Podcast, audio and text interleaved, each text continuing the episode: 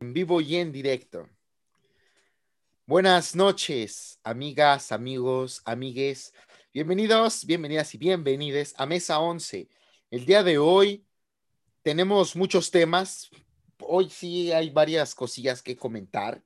El tema central, como lo podrán leer en el título, es la, esta pelea entre el así nombrado Supremo Poder Conservador, el INE, y el gran paladín de la democracia peleando contra el tirano, el autoritario, el, rey loco Andrés Manuel López Obrador que pretende acabar con la democracia, ¿no? Entonces, pues ahí hay varias cosas. Tenemos la pelea del INE y el, y el tema de los amparos también va a ser como el tema también central, un poco central, esto de, de las reformas en materia de amparo y cómo pueden ser beneficiosas, pueden perjudicar, un tema muy polémico, ¿no? Y, creo que ambos temas tienen una raíz en común, que es en, aquel siglo XIX mexicano, el juicio de amparo y la, guerra entre los conservadores y liberales.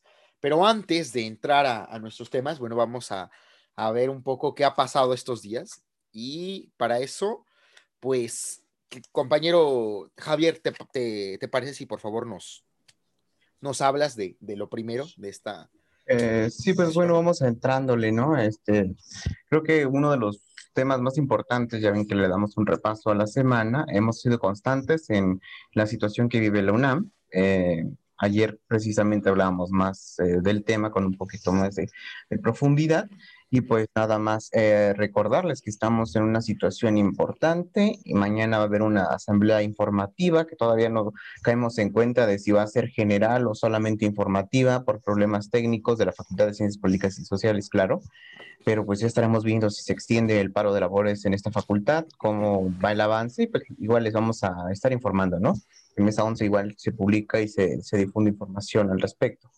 Eh, pero bueno, en los temas que, nos convocan en esta semana, pues está precisamente el tema que, ayer tocábamos, pero no nos desplayamos, por lo menos no en vivo, de la candidata gobernadora. antes lo que comentábamos de la UNAM, porque es importante. Ah, sí, bueno, si gustan empezar con sí, eso. Sí, sí, creo que es, o sea, porque empezamos hablando, empezamos hablando de esto.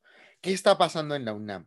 El tema va, va en aumento, ¿no? Ya no se está hablando, ya no está pidiendo únicamente que les den los cheques atrasados a las y los profesores adjuntos. Ya hablamos de, se tiene que exigir una mejora en los salarios, un salario digno. Por eso, y hago hincapié en los hashtags que tienes en tus espaldas, compañero, ¿puedes hablar para que se vean en la pantalla? Sí, sí, claro, es eh, hashtag no más precarización laboral y hashtag profesores por un salario digno UNAM. Y es que ayer, cuando terminábamos nuestra transmisión, empezó a circular en redes un comunicado, un postulado de él, ¿cómo se llamó? Su, su claustro. Su claustro, claro. El claustro de profesores. El claustro de profesores de la FSPIS, en el cual pues se postulan a favor de, esta, de este movimiento y, y además pues nos platican un poco sus duras condiciones laborales falta de basificación, constantes amenazas, una incertidumbre laboral que cada semestre se, renueva por, por no saber si van a seguir o no dando clases y que les, les los mantiene viviendo en una precarización brutal, de la cual eh, nadie, nadie debería vivirla. Deja tú el profesor, nadie debería vivir una precarización así. No, y por ejemplo, yo quiero dar aquí una expresión de que esto ya no, ya no es solamente un salario digno, sino condiciones laborales justas, necesarias, unas prestaciones dignas, un, beneficios por, por, educar, no es un, no es un sacrificio el que, el, el, ser docente, el ser investigador, pues no sea un sacrificio, porque es un trabajo igual de digno como lo hace un carnicero, lo hace un, un administrador, lo hace, vaya, incluso el mismo presidente de la República. Todos los trabajos son dignos y merecen una, un trato digno, condiciones laborales dignas. Por eso se les se está exigiendo también basificación. ¿Y qué es basificación? Pues que entren en un contrato colectivo de trabajo mediante un sindicato en el cual se fijen dichas prestaciones, se fijen las retenciones de tu salario y que se fije un salario que ni la institución ni el sindicato puedan modificar a menos de que sean reuniones de revisión de este mismo contrato. Además de que tus derechos como trabajador o trabajadora, docente, estén, no, no sean inamovibles. Por eso se está exigiendo su basificación. y sean inamovibles, ¿no? Y que ya no estés dentro, que ya no estés bajo esa incertidumbre si te van a volver, si te van a volver a contratar o te van a mandar a la chingada. Así yo lo voy a decir. Porque es horrendo que esté pasando estas situaciones para que para este cuerpo docente que requiere pues un trato, o sea, sé que es repetitivo, pero a final de cuentas uno llega al mismo punto. Y no sé si, no sé si lo dijimos en, al aire, pero justo este, esto que sucede en la UNAM es el outsourcing. O sea, tenemos outsourcing en la máxima casa de estudios. Exacto. No, nadie lo quiere reconocer. Es exacto, y es, y es muy fuerte usar esa palabra. Es fortísimo decir que en la UNAM hay outsourcing y que así es como ve la UNAM a sus docentes. Y es ofensivo, porque si, si, si de algo presume la UNAM es de prestigio, y ese prestigio no se constituye gracias a que el rector condene energéticamente o no, y no se construye con, con los, este, ¿cómo se llama? Con los ceniceros bonitos que encuentras en rectoría. O con sindicatos paleros. O con sindicatos paleros. Porque digo, la PAUNAM, este, sí voy a ser sensato, la PAUNAM se creó para poder dividir al antiguo CPUNAM y CTUNAM. Eran dos antiguos sindicatos. Y al día de hoy, cuando hacen la revisión contractual, año con año, no consultan a la militancia de sus propios agremiados. De hecho, ellos ya firman el contrato sin consultar y muchos de los docentes incluso dicen es que esta es una violación porque nos tienen que consultar a nosotros si estamos de acuerdo o no con, esta, eh, pues con esas negociaciones. Tanto así que al día de hoy, y muchos lo desconocen, se creó el Sindicato Independiente de Trabajadoras y Trabajadores Académicos de la UNAM, un sindicato que busca también tener la titularidad del contrato colectivo de trabajo. ¿Por qué? Porque ya están hartos, hartas de que les pues que los menosprecien sindicatos paleros esquiroles. Pues sí, esperemos, y, yo cerraría con esto para pasar a los otros temas de la semana. Este, esperemos que sea ese uno de los frutos de este movimiento. Un nuevo sindicalismo en la UNAM, un sindicato de verdad, un sindicato como esos que a Gramsci le gustan, ¿no? Es un poco, poniéndonos un poco marxistas, pero sí, un sindicato de, de ese estilo, ¿no? Este, vamos a Vamos a ver cómo se sigue desarrollando esto. Por lo pronto, si estudian en la UNAM, estén al pendiente, no entren a sus clases, no sean esquiroles, sigamos en pie de lucha y, bueno, vamos a participen, sí, cierto, se me olvidó esa, participen en las asambleas, en las actividades de diversas facultades. Este es, en este momento tenemos que unirnos y establecer lazos con las otras facultades. Por cierto, este, y nota, Mm, no olviden que la Facultad de Derecho está, está tomada, que necesitan acuerpamiento y necesitan víveres de primera necesidad. Agua, papel higiénico, necesitan papel. ¿Cómo se llama este otro? El, que es como café. ¿Enlatados? ¿Cuál? No, no. Ah, enlatados también. Es, un papel este corrugado. No, bueno, el, un papel que se usa, ¿no? Para así como, como de cartón.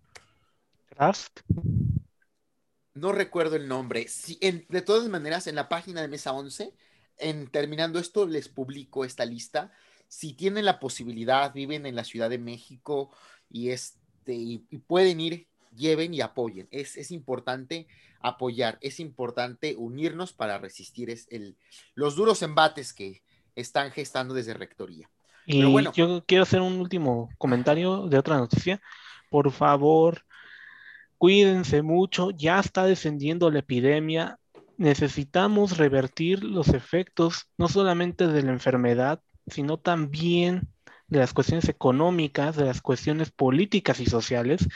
Y por ello externo esta preocupación ante la llegada de las vacaciones de Semana Santa, de que hay que seguirnos cuidando. Ya la, la epidemia está bajando, está bajando, no podemos descuidarnos más porque de lo contrario pasaremos las mismas situaciones, incluso peor que en Europa con la tercera ola de, de cobicho. Por favor, externémonos porque en serio, quien necesita salir para sobrevivir ya no puede resistir más esa angustia de enfermar a un familiar y pasar por el martirio de búsqueda de oxígeno y de hospital. Por favor, eh, seamos empáticos, quienes tengan la posibilidad, quédense en su casa. Ya después se podrán ir a tomar cerveza en, Veracruz. O tómense en su casa.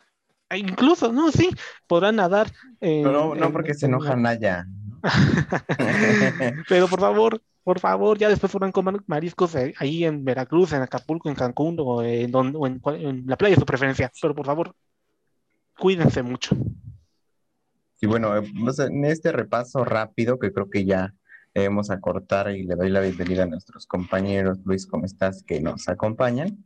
Eh, repaso rápido, ¿no? De las cuestiones eh, más importantes de la semana. Está el tema que ya habíamos mencionado, pero no platicado ayer, de Clara Luz, esta candidata a la gobernatura de Nuevo León, quien en una entrevista con el periodista Julio Hernández eh, declaró desconocer quién era líder de la secta Nexium, mm, desconoció, desconoció eh, el nombre de la secta, eh, dijo que jamás había reunido con este personaje, que solamente con los representantes de la secta en Monterrey y que participó únicamente en un eh, curso de superación personal. E inmediatamente salió un video liberado de la revista Proceso, donde muestra una hora con una entrevista al líder de la secta eh, y pues, obviamente desmintiendo a la candidata. Pues yo quiero preguntarles, compañeros, ¿Cuál es su opinión respecto al tema?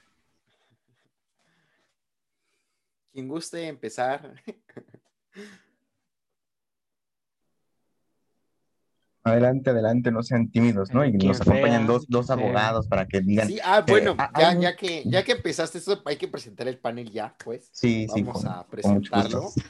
Este, bueno, como saben, pues aquí está el, el, equipo, el equipo de Mesa 11 mi camarada Javier y mi camarada Manuel Olicón, este, los de siempre, el, equipo.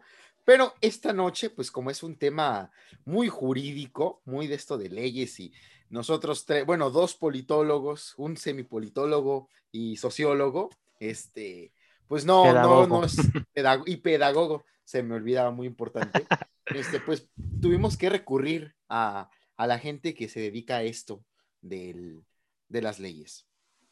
Y, justo, mira, se está uniendo un compañero más, en politólogo. Entonces, pues les doy la bienvenida al panel. Nos acompaña Orlando, Orlando Evaristo. Buenas noches. Bueno, buenas noches. Este, Alejandro Melesio, nuestro compañero silencioso, está en todo, casi todas las mesas, pero no, no lo escuchamos mucho. Aquí está también. Buenas noches, Alejandro. Muy buenas noches, compañeros.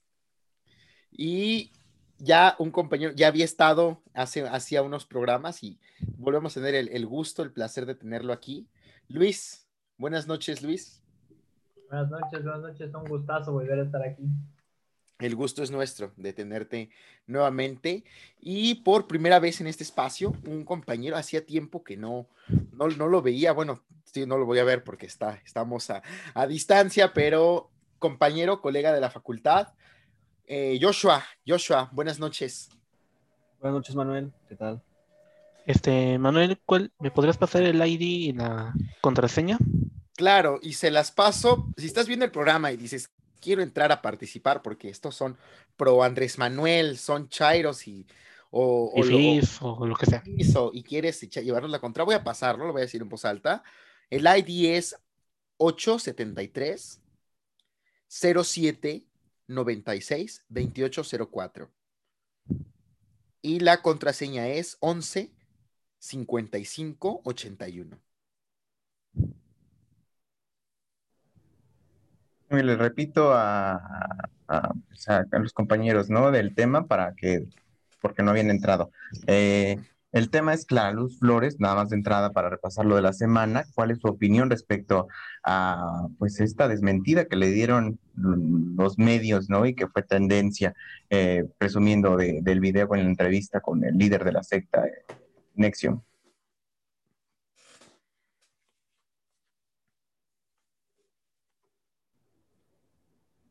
¿Lo censura Clara Luz o cómo está el asunto? Bueno. Pues, no, si gustas, Manuel. Sí, bueno, sí, sí, voy a empezar. Este, creo que es un tema muy delicado porque esto de, la, esto de las sectas, pues lamentablemente no es algo nuevo, ¿no? Es algo, es una constante que, ha estado en, en, la humanidad durante muchos años, voy a decir casi durante toda su historia. Y bueno, ha existido siempre, solamente ha cambiado la máscara en el pasado era esta idea del fin del mundo, hay que acercarnos a Dios para ser salvados.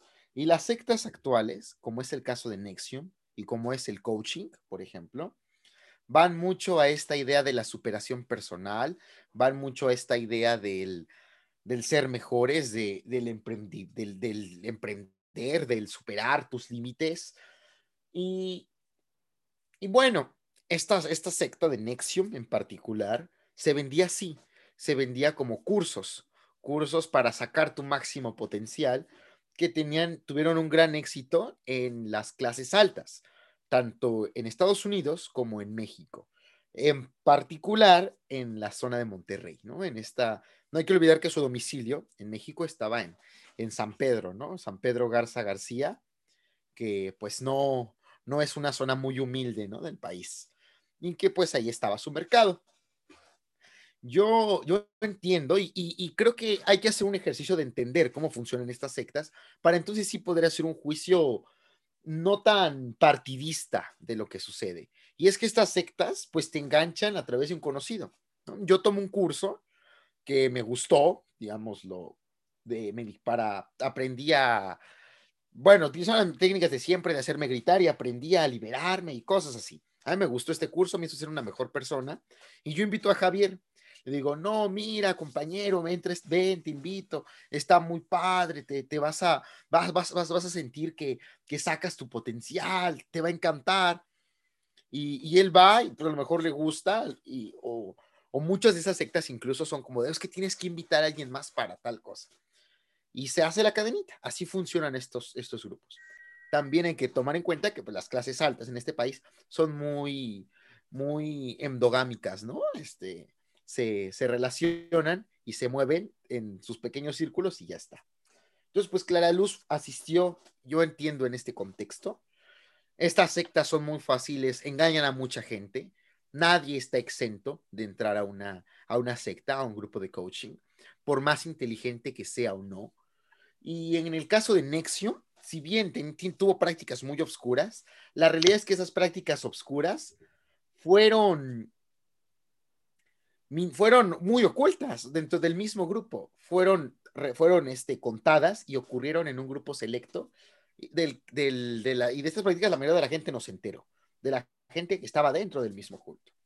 Entonces, la Luz cometió un gran error al, al no reconocer, al no no admitir en un principio que había formado parte de estas reuniones y que incluso conoció a, Renier, pero creo que hay mucha misoginia y en, incluso querer, en los ataques dirigidos hacia ella, que incluso pretenden querer cargarle como de tú eres cómplice de, de los crímenes sexuales de Renier.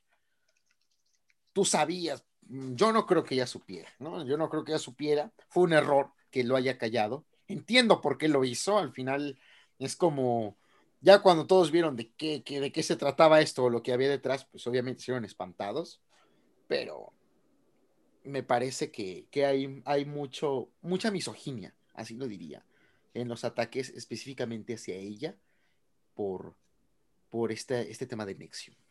Sí, no es que, por ejemplo, por participar en una misa de los legionarios de Cristo estés enterado y seas cómplice de los crímenes de Marcial Maciel o algo por el estilo.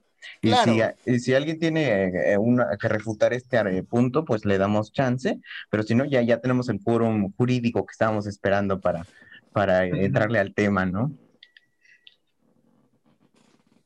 ¿no? ¿Alguien no quiere hablar del tema? Pues yo les propongo entrarle. Eh, nada más, por favor, presenta al, nuevo compañero que se acaba de sumar. Ah, sí, sí, ya había, nos había acompañado recientemente, ¿no? Y qué bueno que, que se sume otra vez aquí a la discusión. ¿Cómo estás? Buenas noches. Hola, ¿qué tal? Buenas noches. Gracias nuevamente por la invitación y con problemas técnicos, pero aquí estamos.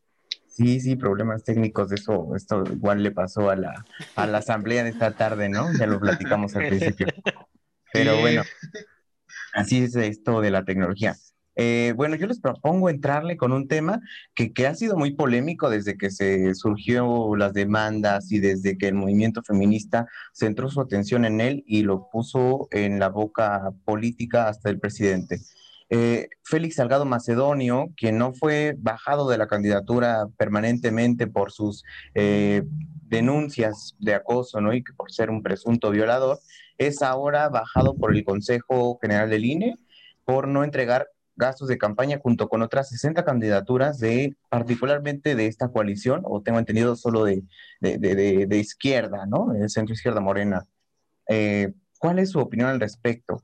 Eh, esta es, esta eh, una agresión del INE, el INE está tomando partido. Eh, ¿qué, se siente, digamos, desde su perspectiva, que se haya bajado a Félix Salgado Macedonio por una falta más o menos administrativa, ¿no? De no entregar gastos de campaña y no por el largo expediente que tiene. Ah, y les recuerdo a quienes estén integrándose en esta mesa que aquí no se da la palabra, el micrófono está abierto y cuando quieran quieren puedan tomarla. ¿eh? Adelante. Bueno, me permito para romper el hielo, ¿qué te parece? Luis, eh, ¿qué, nos dices del tema? ¿no? Ya, lleva, lleva a abrir el micrófono, compañero, no se preocupe, soy medio, medio tímido. Este, es, es, un tema complicado, tedioso, esta parte de que está haciendo el INE, es lo que le hizo, bueno, lo que está haciendo a, a este partido de Morena, sí puede ser una, una, consideración de que está tomando partido este organismo que se supone que debe de ser imparcial y que debe de regular todas las elecciones, pero pues al final de cuentas, y, esto creo que ya lo iremos tocando más adelante cuando hablemos poquito de la división de poderes, realmente aquí en México no existe como tal imparcialidad, o sea, hay que ser honestos, la mayoría de los puestos gubernamentales puestos públicos, vaya, están conformados por gente de partidos políticos, o sea, PRI, PAN, PRD, Morena. Entonces, pues su criterio se ve claramente influido por lo que dictan estos, estos diferentes partidos. Y pues en el caso, de, el caso del INE o el caso de Poder Judicial, que se supone que es el más imparcial de todos y que lo defienden a más no poder de ser pulcro, limpio y, e incorruptible, pues no son excepción, vaya, o sea, al final del día terminan siendo influenciados por diferentes cuestiones. Y el caso que está haciendo el INE creo que realmente podría aplicar en esta regla, pero el caso particular de, de este candidato que nos comentó nuestro compañero, creo que es ya la última ratio, como que la última razón, la última instancia para poder bajarle la candidatura a este gobernador, porque no, no, no pudieron, no quisieron, no, no quiso Morena quitarle la gubernatura, no sé por qué, desconozco los motivos, o sea, inclusive cuando el movimiento feminista le recaicó las diferentes denuncias que tenía, lo ignoró, lo ignoró completamente Morena y le dio la gubernatura. Ahora, lo que hizo el INE, yo lo considero como la última ratio para poder bajarle la gubernatura de una manera jurídica, legal y no irse al conflicto social o al conflicto político que ya, ya está ahogando aquí a Obrador. Hay que ser honestos, Obrador ya ahorita se las está viendo negras después de lo que pasó el 8 de marzo. A ver, es muy curioso lo que dices. ¿Te, ¿Te, parece que es un salvavidas puesto por el INE para el gobierno federal en torno a caso Salgado? Mm, curioso, es curioso también esa parte, ¿no? O sea, puede ser un salvavidas, pero también está, está atacando en el sentido de que Obrador en la mañanera dijo que era un ataque político del INE y salió a defender la candidatura de Salgado. Entonces, no es un salvavidas para el gobierno federal, es un salvavidas para una supuesta vida política que es diversa, ¿no? O sea, el INE está considerando está preponderando dos bienes jurídicos, en este caso, que es la, ¿cómo decirlo? La integridad de las elecciones con la integridad del gobierno federal. Quiso salvar en este caso la integridad de las elecciones con métodos, medios muy cuestionables, por cierto, y que se someten al análisis político, no tanto a lo jurídico. Pero, tiene toda la razón. Creo que lo jurídico se acaba donde empieza lo político, como lo habíamos mencionado antes. Y aparte, eh, un punto muy rescatable es que los pesos y contrapesos en este sexenio no se han visto tan reflejados. Es decir, tenemos mayoría del mismo partido que el presidente. Entonces, el INE está haciendo un buen trabajo, a mi forma de ver. Quizá no tan apegado a lo jurídico, pero está haciendo un buen trabajo, al menos en el tema de ser un contrapeso. Dejando de lado eh, un fanatismo político, es hay que aplaudirle que ellos no se han doblegado ante las presiones del presidente, porque como lo hemos visto, nuestra pulcras Suprema Corte de Justicia de la Nación sí se ha visto doblegada. Y esto es algo muy interesante porque a la vez que se ha visto doblegada, se ha visto más unida de la sociedad. Entonces, creo que esto no lo tenemos que ver desde el punto del círculo rojo o de la opinión pública, sino del punto de vista del imaginario público.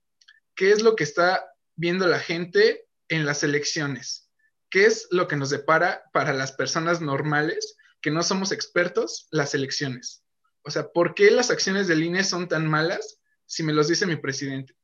Y quiero dejar en claro que yo no tengo familiaridad con el presidente. Sin embargo, creo que me pongo en el lugar de la mayoría de, las personas que son las que lo pusieron ahí y creo que entiendo el porqué de los roces que hay entre las dos instancias. Bueno, eh, yo lo que comentaría es más que nada es que últimamente se ha demostrado cómo aquellos órganos que gozan de cierta autonomía, eh, de cierta manera, se han centrado en defender eh, privilegios del pasado. Y bueno, yo lo que diría es de que el INE, al menos lo que representan Ciro Murayama y Lorenzo Córdoba, están mostrándose de una manera completamente facciosa y dejan de lado este, esto que tendrían que ser imparciales y, la verdad. Eh, se han limitado mucho eh, Morena al realizar actos precisamente porque no desean darle motivos a sus adversarios políticos para que los critiquen, para que los ataquen. Sin embargo, en mi consideración, sí es necesario el realizar actos para precisamente, al menos, sacar a, lo que es a Ciro Munama y a Lorenzo Córdoba de línea debido a que independientemente si han dado razones o no razones, ellos han sacado de forma facciosa precisamente cualquier motivo para atacar. Por ejemplo, en este caso, el de Félix Salgado Macedonio, el lado por el cual en, dado caso tuvieron que haberle tirado, tuvo que haber sido por las, de, las múltiples denuncias de delitos sexuales. Sin embargo, fueron por un punto de falta de reporte en cuanto al presupuesto de campaña a lo referente a la Suprema Corte de Justicia de la Nación, referente en este caso a los amparos, a los amparos emitidos por ambos eh, jueces de los tribunales administrativos de economía, competencia y de... Eh, sí, bueno, estos, dos personajes, José Gómez Fierro y el otro que ahorita no me, no me acuerdo, han hecho uso del amparo para defender precisamente privilegios de, a las empresas que le dieron los antiguos gobiernos. Ah, bueno, antes de esto, eh, yo creo que deja muy un muy buen comentario aquí, Josué, y que, se contrapone, bueno, desde mi interpretación, con lo que decía Luis, ¿no? Eh, esta es una manzana envenenada la que le pone el INE con la suspensión de la candidatura en particular de Félix Salgado Macedonio, ya que es muy probable que el Tribunal Electoral lo revierta. ¿Tú qué piensas, eh, Lo más probable, eh, bueno, Mm, ah. A ver, sí, le preguntaba a Joshua, pero ah, si es cierto, me ah, perdón, que perdón, participe y luego te regreso contigo, por favor. Pasa primero Luis. Porque yo no, no, no, no, compañero. Ah, adelante, como gusten no, no, no, adelante, adelante. No, no, como gusten. Aquí no hay, no hay eh, quien otorgue el micrófono, es una sugerencia. Bueno, eh, desde mi punto de vista particular, creo que en general, en diferentes, en, en diferentes momentos y en diferentes coyunturas, se está viendo un, un, una lógica de partido, eh, ¿cómo decirlo? Eh, se está viendo la lógica del partido hegemónico. ¿Qué es lo que está pasando? Nadie le está poniendo frenos.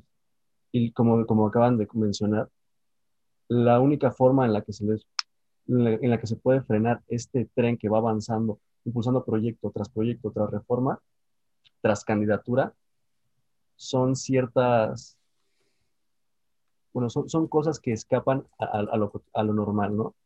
Digamos, no sé, eh, la, la, candidatura de Félix, de Félix ¿sabes qué? Eh, pues mi, mi partido es demasiado fuerte, yo, yo, yo soy quien, quien gobierna el Ejecutivo y el Legislativo, ¿sabes qué? Va para adelante. El, el tren Maya va para adelante. Eh, la reforma eléctrica va para adelante. ¿Por qué? Porque yo, yo soy quien está ostentando el poder y no hay nadie que se me ponga enfrente. El INE, ¿qué es lo, eh, el INE, ¿qué es lo que hizo? ¿Sabes qué? Pues busquemos, busquemos una, una alternativa, una forma de poder detener esto.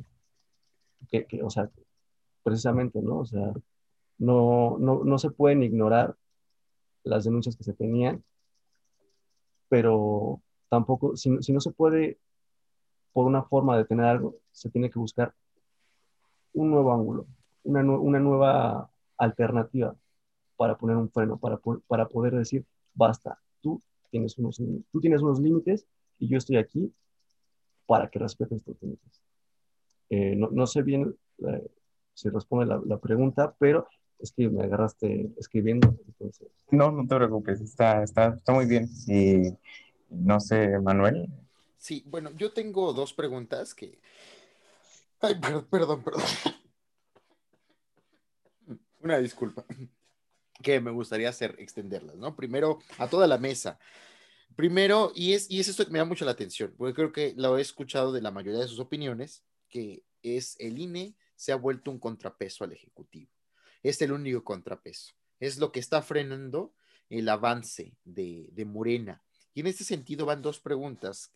Primera, un sistema de partido hegemónico, ojo, que no partido único, hegemónico, como lo fue, mm, o, bueno, el PRI prácticamente fue partido único, pero como lo está haciendo Morena, lo que se está convirtiendo en Morena, un partido que, no, que domina ambas cámaras, que tiene mucha fuerza en la militancia, que tiene el Ejecutivo, que domina cada vez más estados.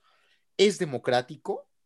Mira, si ese partido hegemónico cuenta con el apoyo de la mayoría de la población. Y segunda, ¿es legal y o legítimo que el INE sea un contrapeso al Ejecutivo? Tomando en cuenta que su función es organizar elecciones. Eh, quiero hacer Me aquí gustaría, un comentario. Ajá. Bueno, principalmente aquí una cuestión.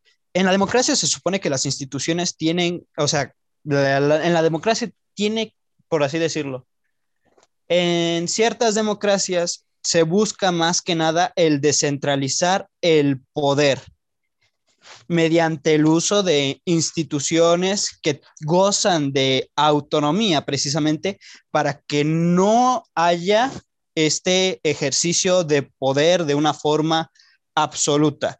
Sin embargo, es de reconocerse que al menos aquí en lo que ha sido el sistema democrático mexicano, es cómo se ha instru instrumentalizado precisamente estas instituciones autónomas, como en el pasado todas marcaron el, el, son al mismo compás.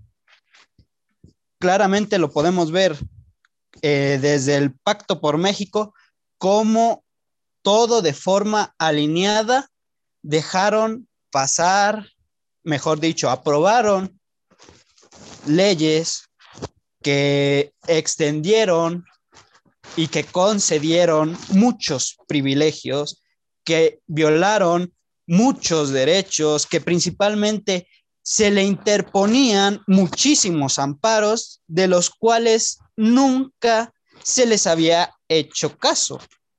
actualmente al cambio de poder, a, una, a, pesar de existir un cambio del poder en las instituciones autónomas, siguen permaneciendo aquellas fuerzas del antiguo régimen y idealmente deberían ser contrapesos, idealmente deberían ser, deberían dar balance a, este a este asunto. Sin embargo, principalmente lo que se caracteriza de lo político mexicano, de la oposición mexicana, es que bloquean, bloquean, no permite, no permiten que avancen los planes del otro.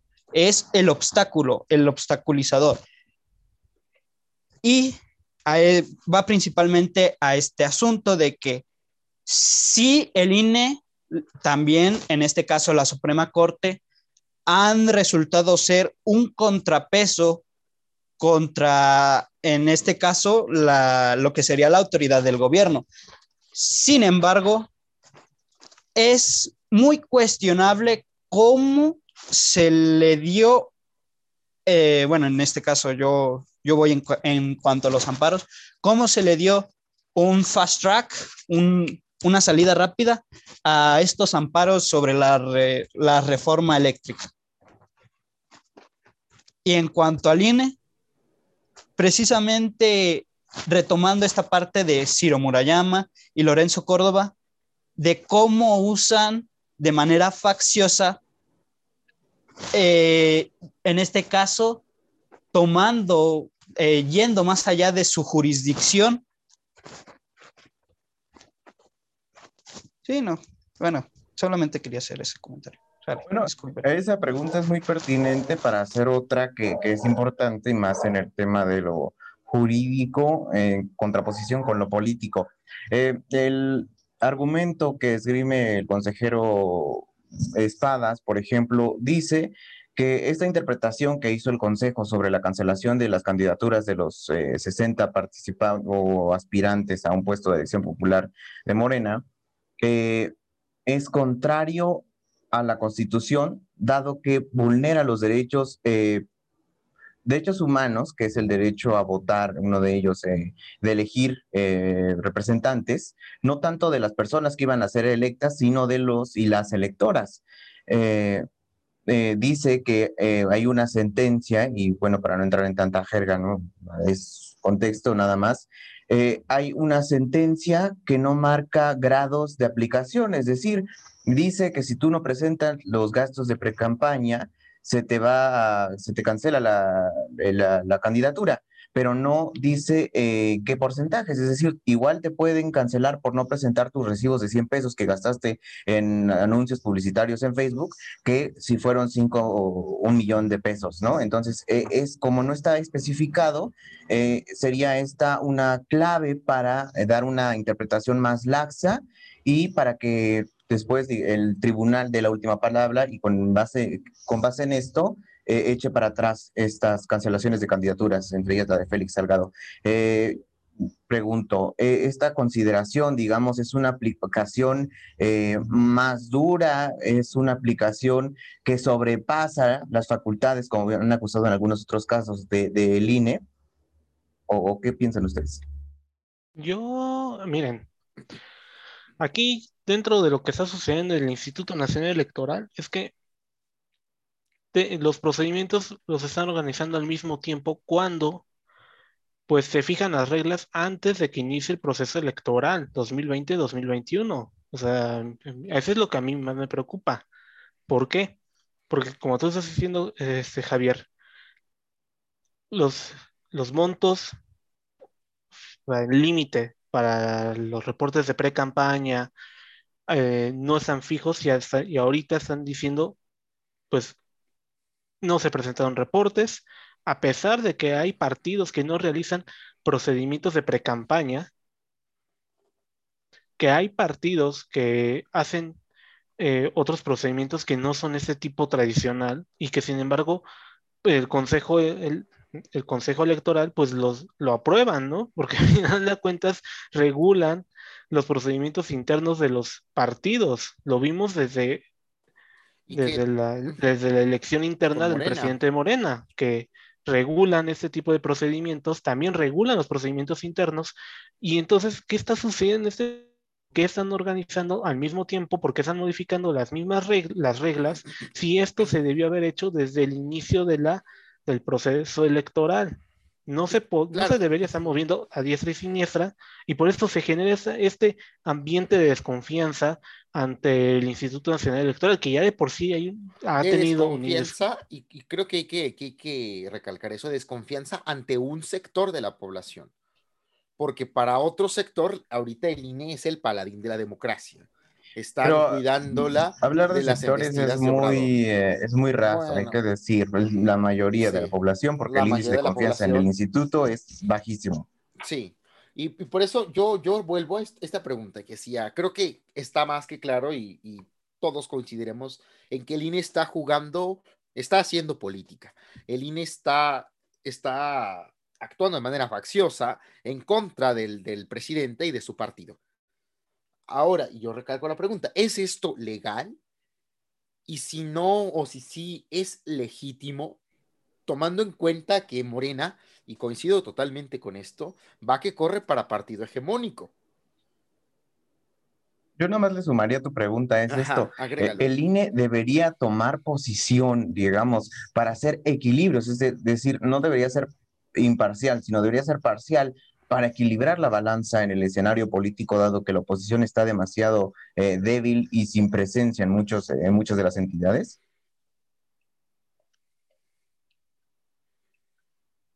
Por favor, compañeros, me gustaría ah, escuchar su, opinión. Ajá.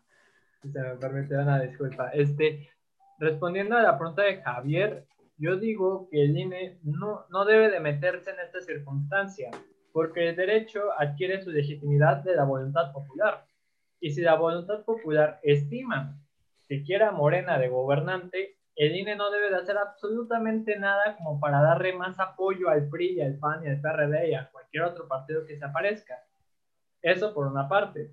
O sea, el INE no se debe de meter en ese asunto. Es, este organismo solamente debe de estar, debe de estar actuando en las competencias que la Constitución le otorga, y en su caso la ley reglamentaria o la ley orgánica. Pero hasta ahí no puede hacer en este caso como darle el impulsito al PAN y al PRI para que puedan competir con Morena.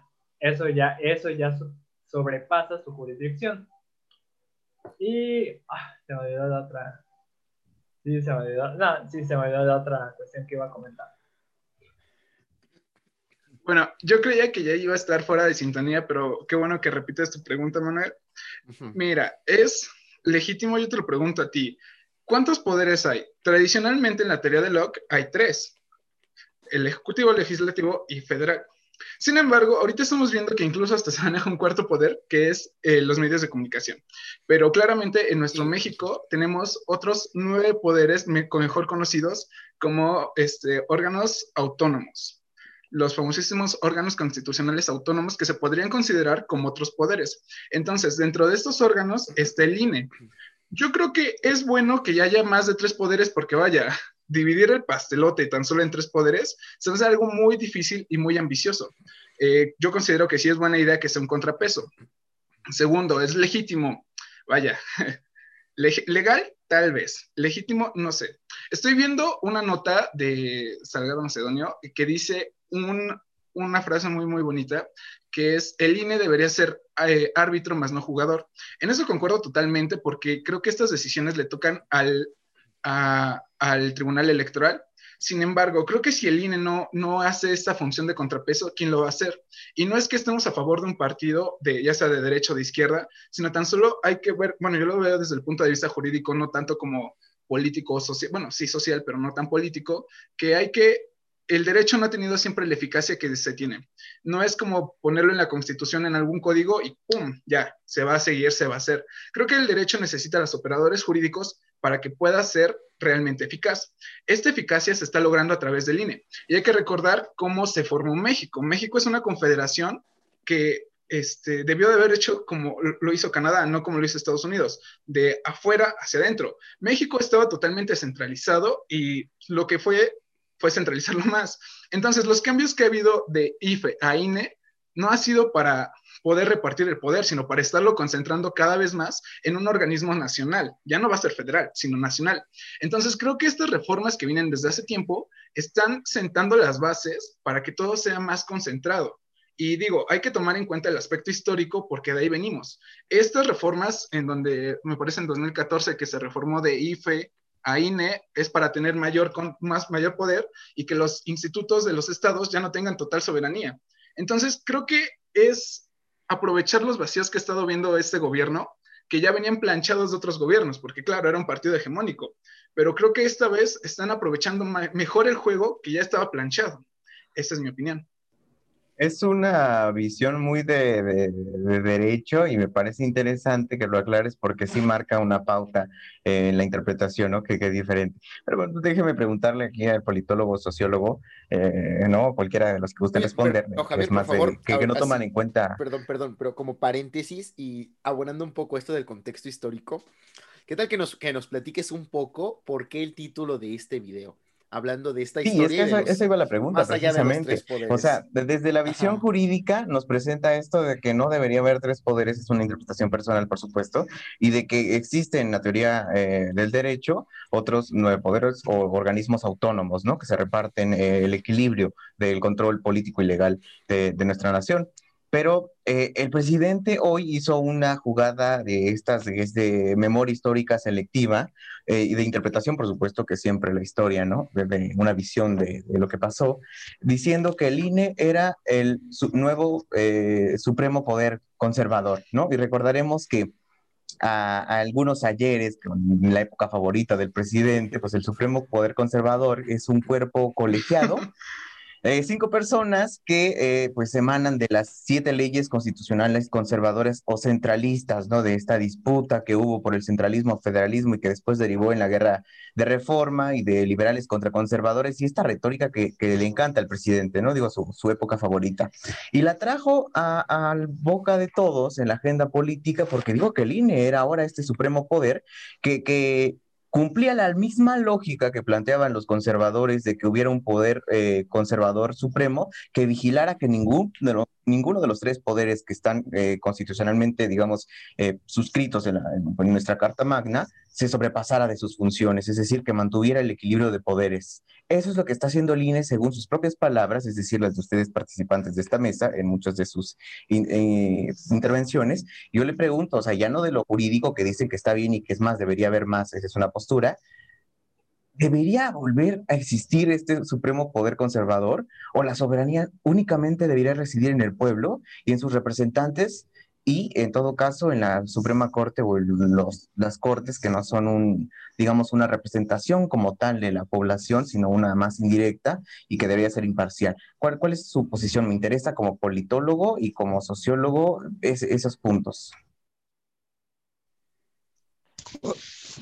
bueno, yo considero que el INE tiene que ser un organismo que sea imparcial y que no tenga esta, esta cuestión de, de que tienda algún, o sea, hacia un lado u otro de, de, la balanza, que no tienda hacia ningún otro, hacia uno u otro partido. Tiene que ser ahora sí que precisamente como es el órgano encargado de llevar precisamente el proceso de las elecciones, tiene que ser lo más imparcial posible.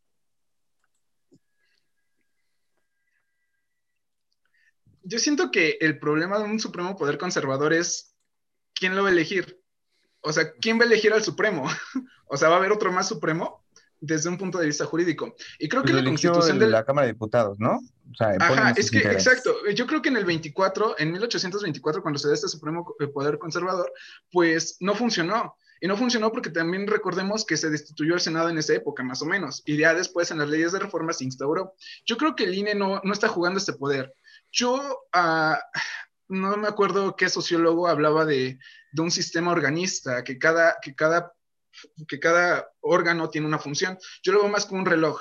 Ah, un reloj en el que todos van funcionando de acuerdo. Pero el INE, ahorita, es que el problema del INE es que tan solo se está centrando en lo, en lo político. Y es que el, el, panorama del presidente es eso, se está centrando en lo político y para él piensa que es todo, es todo, todo lo que incluye a México. Y desgraciadamente no. También el problema de la Suprema Corte es que se está cargando hacia lo, este, lo político y está dejando de lado lo jurídico. Creo que un supremo poder conservador no funcionaría porque daría pauta a que a que se siguieran pasando por el arco del triunfo a todo lo jurídico. Imagínate, así Pero una la propuesta pregunta súper más loca. es, Y un- es- ajá. es- no, el INE no es este poder. eh, El INE no es este poder no. y no debería existir. Pero, pero, y por ejemplo, un, y un INE más centralizado, un INE con más poder, ¿sí funcionaría? ¿Sí podría apegarse más a lo jurídico? S- ¿O está condenado al mismo fracaso? es que está condenado al mismo fracaso para mí porque tan solo el INE se encarga de las elecciones, como bien lo han dicho, y por eso yo estoy de acuerdo con eh, Félix Salgado Macedonio, porque el INE tan solo tiene que ser un, un- un árbitro, no tiene que ser un jugador, y este, este tema de ser jugador le corresponde al Tribunal Electoral Superior. O sea, el INE sí se ¿de qué manera el dividiendo- INE se vuelve un contrapeso? Exacto, o sea, ¿de se qué vuelve un manera puedes...? contrapeso, No, pero es que es un trabajo la Es una pregunta. ¿De qué manera se puede volver un contrapeso? eh, pasando las cosas al, al tribunal, o sea, dejando sus funciones. ¿Sabes qué? Yo te reporto esto, tribunal, atiéndelo. O sea, tiene que ser esa función. Tiene que ¿Y atender qué que sucede, tribunal qué sucede cuando, por ejemplo, Mandé. bueno, es que es el último órgano, la última instancia, Así sí lo entiendo en ese sentido, pero yo les pregunto, ¿qué sucede cuando el INE eh, se excede de sus facultades? Por ejemplo, les comento que ya fue una reforma, ya tiene las facultades para, para aquello, pero cuando eh, se excede en, por ejemplo, establecer juicios políticos por violencia política de género, cuando no tenía estas facultades, cuando se excede en eh, suspender candidaturas, cuando se excede en, no sé, en legislar en, materia de, por ejemplo, de los plurinominales, que es todo un tema, ¿no? Un debate de la asignación de los plurinominales y no respeta la doble representatividad que tú tienes como representante de la nación y así lo establece la Constitución. Es un excedente de sus facultades y es un excedente que incluso el tribunal ha reconocido y ha dicho el INE no tenía facultades para tal. Es que es a lo que regresamos. Eh, el problema de, muchas cosas es que no se aplica el derecho eficazmente y esa es la palabra que deberían tener en la mente. La eficacia del derecho se aplica. O sea, no es que el derecho no funcione, no es que el derecho sea inexistente, sino que es ineficaz. Y quédense con el significado de la ineficacia. Es por eso que el tribunal tendría que llamar y darle una, una llamada de atención al INE, porque esas no son sus funciones. Sus funciones sí, dentro de ellas está sancionar, pero ¿hasta dónde está sancionar? Se está metiendo en otras facultades que no le atribuyen. Y es ahí donde viene el verdadero choque que yo también veo con el presidente, que sí, ahí sí comparto que no es, su, no es su tema, le corresponde al tribunal y es donde el tribunal es quien debería ser totalmente imparcial. Está bien, podría ser que el INE sea un contrapeso y que tal vez esté cargado hacia el presidente o hacia la oposición o hacia quien quieras, pero el que debería ser la última instancia totalmente imparcial es el tribunal electoral. Ellos deberían de, de poder hacer todo esto más de una mejor manera, de la eficacia. Tendrían que ser eficaces. Y esa es la palabra que deberemos manejar, la eficacia del derecho, cómo está funcionando en estos temas políticos. Yo quiero... Nada más quiero... Ah, oh, no, no, compañero, otra vez no. Es que yo voy a hacer una participación un poco larga. Se la cedo, pa, se la cedo, por favor. Ok. Bueno, este, estamos hablando del INE como contrapeso. Estamos, estamos definiendo que el INE tiene que ser imparcial, tiene que ser un árbitro, no un jugador. Eh, y no sé, eh, llevamos, eh, llevo ahorita muchas unas clases un poco jurídicas y me han, me han surgido muchas preguntas. ¿Qué pasa con, qué pasa con, con la participación ciudadana? ¿Qué pasa, qué, qué pasa con nosotros? ¿Qué pasa si, no sé, o sea, si todo un estado dice, ¿sabes qué? Yo no quiero esto, ¿sabes qué? Yo no quiero ese, ese, ese, ese, gobernador, yo no lo quiero. Yo no quiero que aquí me pongas un proyecto. Eh, ¿qué, qué, ¿qué, es lo que, ha, qué, es lo que está, ha estado pasando? Se ha, se ha estado excusando en la, voluntad popular quiere que yo mande, la voluntad popular me dio el poder de que yo, me dio el poder y como me dio el poder, como me dijo, tú manda, yo puedo hacer lo que quiera porque ellos confían en mí. Ellos confían en que yo voy a hacer lo mejor por ellos, pero ¿esto es cierto?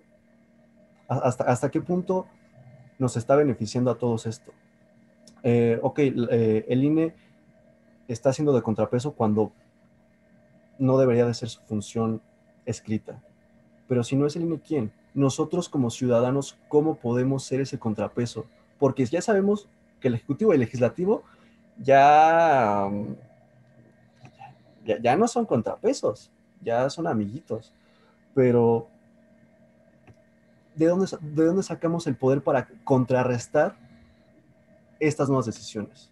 ¿Cómo podemos nosotros alzar la voz y decir, ¿sabes qué? Ok, INE, no te preocupes, esta no es tu, esta es función, pero nosotros, yo, no, no estoy diciendo yo como persona, sino esta comunidad, este Estado, este grupo de gente que te puso en el poder te dice, basta.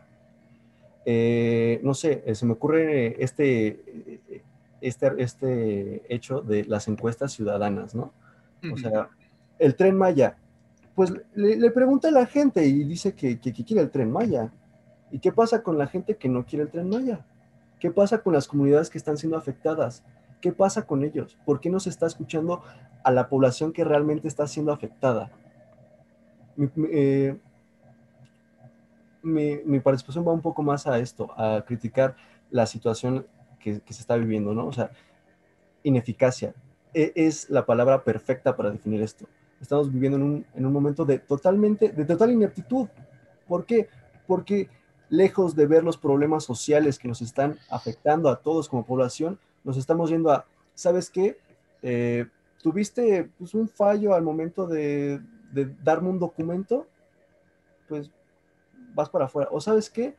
Si quieres, quieres quemar combustóleo, está bien. No te puedo decir nada a eso, pero pero pues te mete un amparo, o sea, no importa que, que puedas envenenar a la, población, no importa. Pero yo con un, con un amparo te, te, voy a detener. Que se está perdiendo esta, esta visión de servir a, a quienes te votaron, de servir a las personas de abajo. Y bueno, no sé, a, mí me, ilusiona el, pensar que nos toca a nosotros sacar un, una nueva forma de, de, participación ciudadana, tal, tal cual, un, supremo poder conservador que diga, ¿sabes qué? Tú, tú estás haciendo mal esto. No, no per se. Siento que es el deber de la población ciudadana este, eh, tal vez eh, inventar, evolucionar, crear algo para servir de contrapeso. No, no un poder, no un organismo, no un partido, a nosotros. ¿Cómo? Sigo pensando en eso. Y bueno, les extiendo la pregunta. Tal vez yo me estoy yendo mucho del tema, tal vez estoy siendo muy idealista, tal vez estoy drogadísimo, pero bueno, es algo que les pregunto a ustedes. Pregunta, ¿es en serio si estás drogadísimo? ¿O, o, o, o era retórica? No, no, no, es, es un pequeño chiste. Es que, sí, yo sí creo que casos, sí ¿no? muy casos. idealista. Ah, perdón, eh, perdón por interrumpirte, Manuel. No, a ver. Yo creo, yo creo que hay una, yo creo que la pregunta es un poco tramposa al final, porque dice sin que sea un poder, sin que sea una institución. Y, y retomo un poco lo que, dice, lo que precisamente decías, Josué. Al final hablamos de la eficacia del derecho. Al final necesitamos que el derecho se aplique, ¿no? Y, creo que sin el derecho al final sí es necesario. Necesitamos del derecho para que la política no sea mera, no sean meras discusiones, y mera palabrería, necesitamos el derecho. Por ahí dicen que el derecho es la política aplicada. Puede ser que sí. Este, y, yo, y yo sí creo sería, sería bueno como un instituto, un poder de auditoría ciudadana, pero que al final serviría para lo mismo si no creamos auténtica, auténtica politización en la sociedad, si no creamos poder desde abajo. E incluso yo creo que desde ahorita, con este sistema democrático que tenemos, se puede hacer esto. Al final de cuenta, si la gente no quiere el tren Maya, si la gente no quiere dos bocas, si la gente no quiere, este, no quiere quemar combustóleo, la gente va a votar en contra del presidente. El problema de representatividad, creo que es este de, al que, al que, del que te refieres, creo que es un problema que es inherente a las democracias liberales, a esta forma de democracia representativa occidental, que no es único de México, que está en todas estas democracias. No obstante, pues se puede que se están, se, se intenta hacer nuevas formas de, de, participación ciudadana que a veces son acusadas de populismo, cuando no le conviene a las élites liberales. Pero en el caso de, de, de, aquí de México, yo sí creo eso. En primer lugar, si la gente va, está en contra de sus proyectos, va a votar en contra, va a decir que no. Y puede que la mayoría esté equivocada, puede que la mayoría de la gente ni siquiera sepa qué es el combustóleo y por qué le afecta. Pero no por eso su voto debe valer menos no por eso su decisión debe ser, debe ser vista como de, no sé, ver, verla fea, porque si no es tratar con condescendencia al pueblo. Y es una postura, aparte de condescendiente, este, Racista. pues clasista, claro, una, una, y, so, y, de un, y muy soberbia, de una soberbia intelectual de yo instituto sé que es mejor para ti. Ayer hablábamos de 1984 y era esa la postura, por ejemplo, en, en Oceanía, que el partido... otra, otra, disculpa. Salud, salud. Gracias, gracias. Pajarito, pajarito, el partido, que el partido dice, yo sé lo que es mejor para la prole, la prole son como animales y yo me voy a encargar de mejorar su estilo de vida. O sea, al final, puede que el pueblo, puede que el pueblo esté equivocado, pero hay que respetar esa decisión. Y el INE está actuando con esa actitud, está, está actuando así, es, cree que el pueblo pues se va a equivocar, que el pueblo va a poner en riesgo la democracia por decidir. A lo mejor decidimos mal, sí. Esa y, es una paradoja. Pero va, vamos a aprender de eso al final, creo yo. Incluso aprendimos Manuel, del PRI, aprendimos del PAN. Eh, vamos bueno, a aprender de los horrores sobre la, que va a dejar Moreno. sobre la representación, que igual aquí se ha visto una situación con el INE que es el de la sobrerepresentación en los partidos.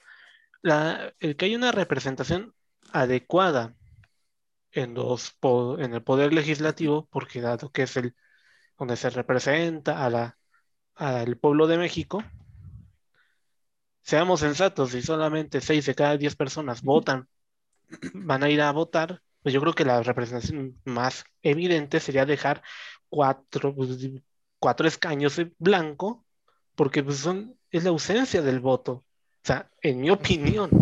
Sin embargo, bueno, sabemos que las, pero sabemos que las modificaciones Ajá. del INE de realizar una, un cálculos matemáticos para representar a la población, uh -huh. a los votantes, en los plurinominales. Sin embargo, pues ya estamos viendo que ahorita están moviendo de que la sobrerepresentación del voto, digo, yo a mí no me, yo personalmente, pues sí, de esas seis personas, cinco votaron por Morena, yo no le vería una sobrerepresentación porque pues claramente cinco votaron por Morena y uno votó por un partido diferente a Morena, sea cual sea, si sea aliado o opositor a, al partido oficialista. Ahora, que ojo, por el otro lado también no, así hay que ser dialécticos, no podemos perder de vista que se vulnera, si se vulnera la democracia con una mayoría aplastante. ¿No? O sea, yo. Que, pero los mecanismos hacen como imposible minoría, tener el, la totalidad de la Cámara. Ajá, o sea, yo como minoría. No, pero no, claro, claro, claro. Pero por ejemplo, yo como minoría, no sé, étnica, por ejemplo, no tengo representación en la Cámara. Y eso no es muy democrático, ¿no? Claro, y, eso, y en otros países, por ejemplo, en otros países, las minorías, las mayorías étnicas, a través de, de, mecanismos democráticos, aplastan y avasallan a las minorías. ¿no? Mira, en este momento me gustaría, querido José, yo te entiendo, es muy idealista porque francamente el, mecanismo está y ¿sabes cuál es? Es el voto. Suena muy, muy idealista, pero es que votando puedes hacerlo. Y el problema, como menciona este, querido Manuel, es que en otros países es eficaz. Por ejemplo, en, en España, a pesar de que es una monarquía, el mesero no gana más que el diputado o el senador. Sin embargo, eh, ahí no están subsidiados por el, por el erario. Entonces eso es privado. En otro caso, en Canadá hay un tribunal especial para los indígenas, cosas que en México no se ven. Y te menciono esto porque realmente debería ser así. El voto debería representarte tal y como es. El voto te podría dar a través de los comicios que se frene el tren Maya, porque hay que acordarnos que todas las encuestas que ha hecho el presidente no están hechas de acuerdo a cómo se deberían usar esas figuras, porque esas figuras están condicionadas para otras cosas. La participación ciudadana constituida en la falla, la redundancia en la Constitución, está para otras cosas. El, el, el presidente le ha puesto nombre a algo que parece que es, pero en realidad no es. Esto tiene que ver en que invitemos a todos a votar, porque si hay un contrapeso de verdad eficaz en la Cámara, ahí va a estar nuestra representación y vamos a poder decir, no, yo no quiero el aeropuerto cerca de mi casa. Y ahí va a estar mi representante, ya sea el local, el federal, el diputado o el senador. Y ahí van a estar nuestros representantes. Y otro gran problema que veo aquí es el de los indígenas, porque los pobres indígenas muchas veces ni yo entiendo cómo se lleva a cabo el proceso electoral. Y no es por subestimarlos, pero nadie se ha tomado en cuenta a las personas que no hablan español. ¿Cómo les transmites todo este conocimiento si tú ni siquiera te has tomado el tiempo de aprenderte un dialecto? Entonces creo que regresamos a lo mismo, es que no se está aplicando con eficacia, porque yo sí creo que el voto es nuestra representación en una democracia. Y francamente, eh, las elecciones que vimos en Coahuila y en Chihuahua, en Hidalgo, eh, ganó el PRI porque no hubo mucha eh, representación este, votó menos del 50% de la población. Entonces, ahí estamos viendo una pequeña representación de lo que la gente quiere, pero no toda la gente. Y hay que ponernos a pensar quiénes votaron y quiénes no votaron. Y ahora los que votaron, ¿qué están representando? Entonces, es un poco idealista, pero se puede lograr con las nuevas generaciones, las nuevas personas que vamos a votar, que vamos a tener nuestro primer voto y que es nuestra responsabilidad votar. Nada más este, quiero corregir algo. Sí son lenguas, dialectos, no porque no, ah. no devienen del español. Ah, es lo único. Y ah, aquí en la cuestión de los indígenas. ¿Qué pasa? Bueno, antes de lo de, los, Bueno, habla de los indígenas. No, a ver, ¿qué, ¿qué pregunta? ¿Cómo se llama el sociólogo que mencionaron hace un momento? Ah, sí, el de la teoría. Creo que era Emil Durkheim. No, no, no era. Yo era un amigo de. No, no es Durkheim. era, amigo de. No, no es Durkheim. De. ¿Cómo se llama? De Darwin. No, es más después, es después del positivismo. No. ¿No recuerdas? Bueno. no, luego. No, con tantos teóricos que me metieron en, un, en tres meses, imagínate, si con seis uno ya se están muriendo, imagínate tres a la velocidad de la luz. No, pero. Es de Herder. Herder, Herder, Herder. Herder. Herder. Ahí nunca hemos sido buenos con los apellidos extranjeros, eso nos queda desde la prepa. No, pero mira, en la cuestión de los indígenas sí hay un tema, es, es una cuestión incluso de la figura del Estado Nacional, porque se critica que una nación es una cultura, son unos valores igualitarios, costumbres de toda la población, una misma religión incluso, una misma, un mismo sistema político. Y aquí, dentro de la lucha de los derechos de los indígenas o de las comunidades originarias, es la de Estado plurinacional o que nos reconozcan ya tal cual, con, un, con nuestra propia autonomía, con nuestra propia independencia, pero seguiremos estando dentro de este mismo Estado. ¿Por qué? Porque, por ejemplo, un caso que ocurrió en Canadá a inicios del siglo XX fue que a los niños eh, de sus comunidades originarias los integraron al sistema educativo nacional. Ellos conciben su propia educación por lo visible, por lo visible. En cambio, nosotros hemos, hemos, estamos acostumbrados a, a ver lo abstracto. Entonces, el choque cultural, y en este caso del sistema educativo, es tan grande que por default los van a catalogar como niños tontos, niños ignorantes, porque no saben qué es lo abstracto, pero es que su sistema educativo propio es de no concebir el aprendizaje por medios abstractos. Entonces, por eso, incluso aquí en México, piden esa autonomía, mismos otros sistemas educativos, políticos, judiciales, pero con la misma validez que tendría en un Estado. O sea, no solamente el unitario o el nacional, sino uno plurinacional. Y ese es uno de los tantos debates que han estado existiendo en relación a las comunidades originarias, tanto así que, que dicen, a mí ni me digas indígena, porque esa palabra incluso es, es, colonialista. Somos comunidades originarias. Y ese es el problema de la representación. nombre incluso, y creo que... Ah, Bueno, es que ese- yo se hizo en un término general, ¿no? Pero sería los, las comunidades, las comunidades mayas, las comunidades purépechas, las comunidades otomíes, las comunidades mazahuas, las comunidades tarahumaras. Sin embargo, está este problema de la representación que incluso difícilmente lo estaríamos viendo, incluso en democracias liberales europeas. El sistema D'Hondt, en el cuestión del plano legislativo, manda a la fregada 500 votos a un partido porque no alcanzó eh, el número necesario en la fórmula matemática. O sea, ese es uno de los tantos problemas que existen en la representación en estos estados modernos liberales, que el INE mm, se ha acoplado y sus, y sus, sus funciones se están desvirtuando incluso durante un proceso electoral.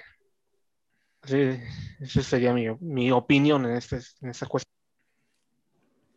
Bueno, y regresando a los contrapesos, que es muy interesante lo que hace Solicón, porque a veces hacemos eh, consideraciones muy generales sin entrar en lo particular, ¿no? Y México es un- una nación compuesta de muchos grupos y de muchos intereses que, que intervienen en este proceso, más en lo electoral. Pero regresando a esto eh, que comentaba el compañero Josué, de- del idealismo puro que representa el derecho, ¿no? El deber ser y que, se, que muchas veces pues, es parte desde ahí. Yo creo que ahí se diferencia de la política, eh, que es el ser. ¿no? Eh, lo que es. Existen mecanismos, y ya lo decía bien Joshua, y ya lo comentaban Luis, mecanismos que, que, que no son, que digamos, que, que permiten que haya una respuesta entre instituciones, entre poderes, que haya contrapuntos y que haya una legítima defensa. El consejero Ukip Espadas decía que celebra el posicionamiento de Félix Salgado al decir que respeta el proceso, pero él apelará porque tiene el derecho de hacerlo y así funciona. Ahora, en el caso de estos consejeros que se han visto, eh, pues francamente sí tendenciosos, cuando menos, está la posición del grupo parlamentario del PT y de Morena, ya presentado hace medio mes por un consejero, un legislador del PT y ahora va acompañado por el cuerpo de dirigentes del PT y de Morena, de hacerle un juicio político a Lorenzo Córdoba y Ciro Murayama. Es una figura existente, es una posibilidad que, que es difícil porque se necesita de la Cámara de Diputados y del Senado, pero que es un medio legal. Este y otras medidas, como la retórica del presidente y como los juicios de amparo, por otro lado, abren la puerta a preguntar si son, digamos, democráticos, si son legales o en esta nueva tónica, si son morales. Por ejemplo, los amparos han sido satanizados por el presidente. Son una facultad que tiene eh, los particulares de pues eh, pedir un, juicio de un digo un amparo no y protegerse de medidas que, que- que creen que velan eh, que atacan a sus intereses no son una medida. Pero también así lo es el mecanismo que tiene el presidente para enviar una reforma y hacer una reforma constitucional para que ya no haya malos entendidos con la interpretación que de la Carta Magna. Eh, ¿Cuál es eh, su posicionamiento? Me, interesaría del lado administrativo, ¿cómo, cómo ves, por ejemplo, Joshua, eh, estos mecanismos que, digamos, son legales? Y del otro lado, lo jurídico, sí, sí, me gustan responder.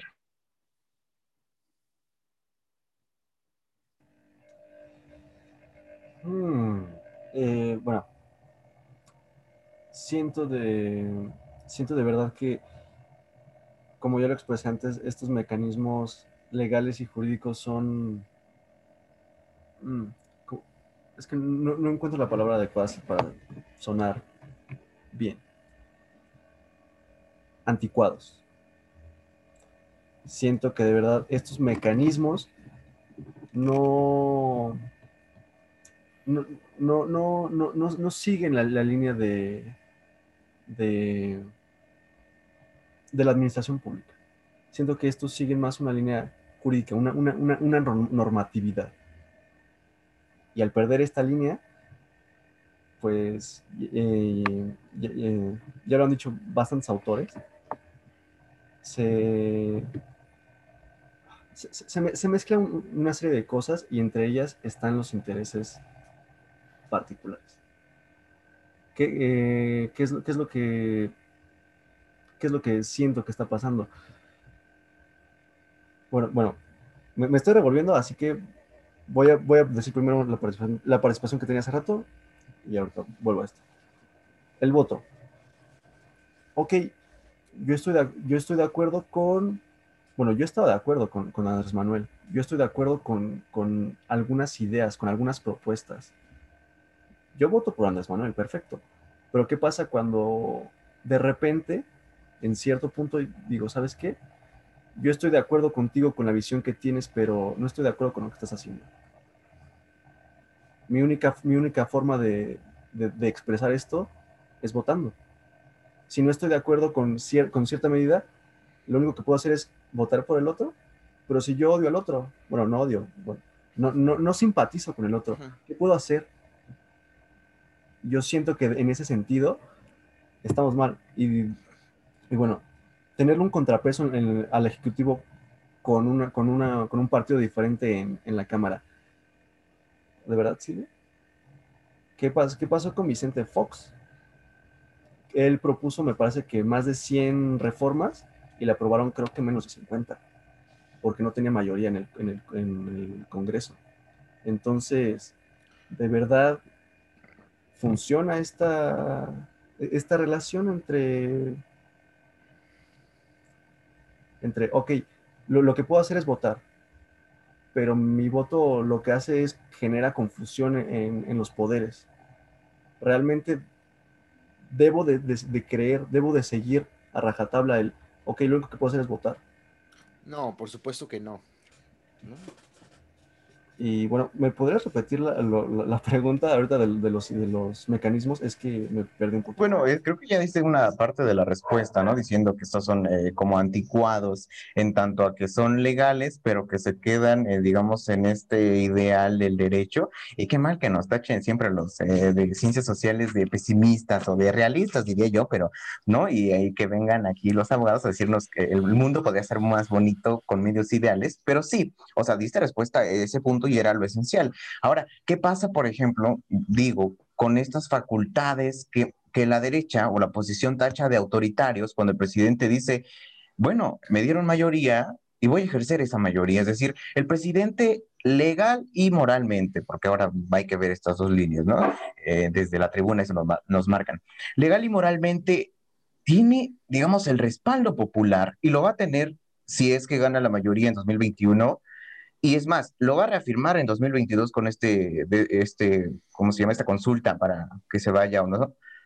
Es decir, estos, estos mecanismos le dan la validez para, a través de los medios legales, que son, por ejemplo, las reformas constitucionales o eh, los juicios políticos, preguntaba además específicamente el caso, el caso de Lorenzo Córdoba y Ciro Murayama, eh, es decir, tienen un fundamento en lo legal y en lo moral desde tu posición, y luego me gustaría que me nos respondieran los señores idealistas.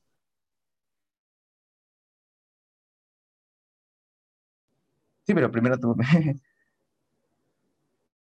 Paros sí están yendo por la, por la línea legal, pero tienes razón, a veces atienden muchísimos intereses. Afortunadamente o desafortunadamente, este, el derecho no es, no es, no es rígido. Había una, hay un autor, se, me olvidó su, se, se me fue su nombre, pero en sus trabajos él menciona el noble sueño y la pesadilla.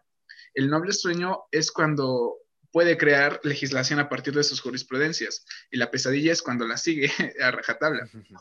Entonces creo que por esa parte eh, hay que entender por qué vía se toma, o sea, hay que quitarnos eh, el chip y ponernos otro para poderlo entender. Y, y es que esto es en casi todas los, las cuestiones, porque a veces los medios de comunicación lo venden de diferente manera, cuando realmente jurídicamente este, no se hizo como se debía hacer. Por ejemplo, cuando sueltan a, a muchos este, narcomenudistas, y es que los sueltan porque no se llevó el debido proceso, más no porque están coludidos. Y eso es algo que pasa muy, muy frecuentemente. Y respecto de que tenga la facultad de pasar reformas, vaya, eso yo creo que debería ser como una facultad extraordinaria, ¿no? Como que en caso de extrema urgencia ellos pudieran legislar a, a, como quieran, porque eso que es una facultad ordinaria se me hace muy autoritarista, sin embargo, tiene razón, cuando tienes eh, eh, contrapeso en las cámaras, pues no van a pasar tus 150 reformas, y eso es lo que debería ser, o que la conserve pero que no tenga mayoría, que pudiesen pero, elegir por que ejemplo, quieren. Por ejemplo, nada más acotando para enfatizar en este punto, ¿qué pasa con los regímenes parlamentarios, por ejemplo, donde el primer ministro o la primer ministro emanan de, de la Cámara, eh, donde, digamos, está íntimamente ligada la capacidad que va a tener eh, quien esté a cargo del Ejecutivo de legislar o no en tal o cual área. Es decir, siguiendo esta alegoría, es como que la representación que es más directa del pueblo te, te, da facultades para legislar o no. Y es más, hay hasta medidas como estas, las eh, reformas, ¿cómo se les llaman? Las iniciativas preferentes, que, que dan un plazo más pequeño para su aprobación, ¿no? Ajá, bueno, es que en esos sistemas es todo totalmente distinto. Y aparte las sociedades que los manejan son totalmente distintas. Por ejemplo, podemos hablar de un sistema parlamentarista europeo, que son los más comunes. Eh, por ejemplo, en Inglaterra, vaya, tenemos que tener en cuenta también quiénes son, cómo son las representaciones. También cómo escoges a tus representantes y que de ahí sale eh, el, primer ministro. Totalmente contrario aquí, que no es una representación indirecta, sino que tú a través de tu voto lo escoges. Y yo creo que este tema legislativo es algo muy delicado porque muchas personas no le tomamos la importancia que debería tener. Eh, porque no son, no entendemos o no nos queremos empapar de lo que es el legislador. Muchas veces le exigimos cambios al presidente cuando los verdaderos cambios están en la legislación y, es que son cosas que no vemos. y a veces pasa al revés se le exige a tu, a tu diputada, a tu diputado, que te pavimente la calle, que te ponga alumbrado público, que te lo platicabas, ¿no, Javier? Que, en Oaxaca es lo común. Y bueno, yo de, donde soy, de Guanajuato, también el, tu, tu, diputado gana votos, ese trabajo de base, pues regalando tinacos, ¿no? Ahí dando apoyos. O sea, es, sí, hay, concuerdo con que hay una, una, hay ignorancia, ¿no? Y hay mucha... Yo diría que es desinformación. Desinformación. Bueno, te compro ese concepto. Hay mucha desinformación respecto a esto de, de lo que hace o no el poder legislativo.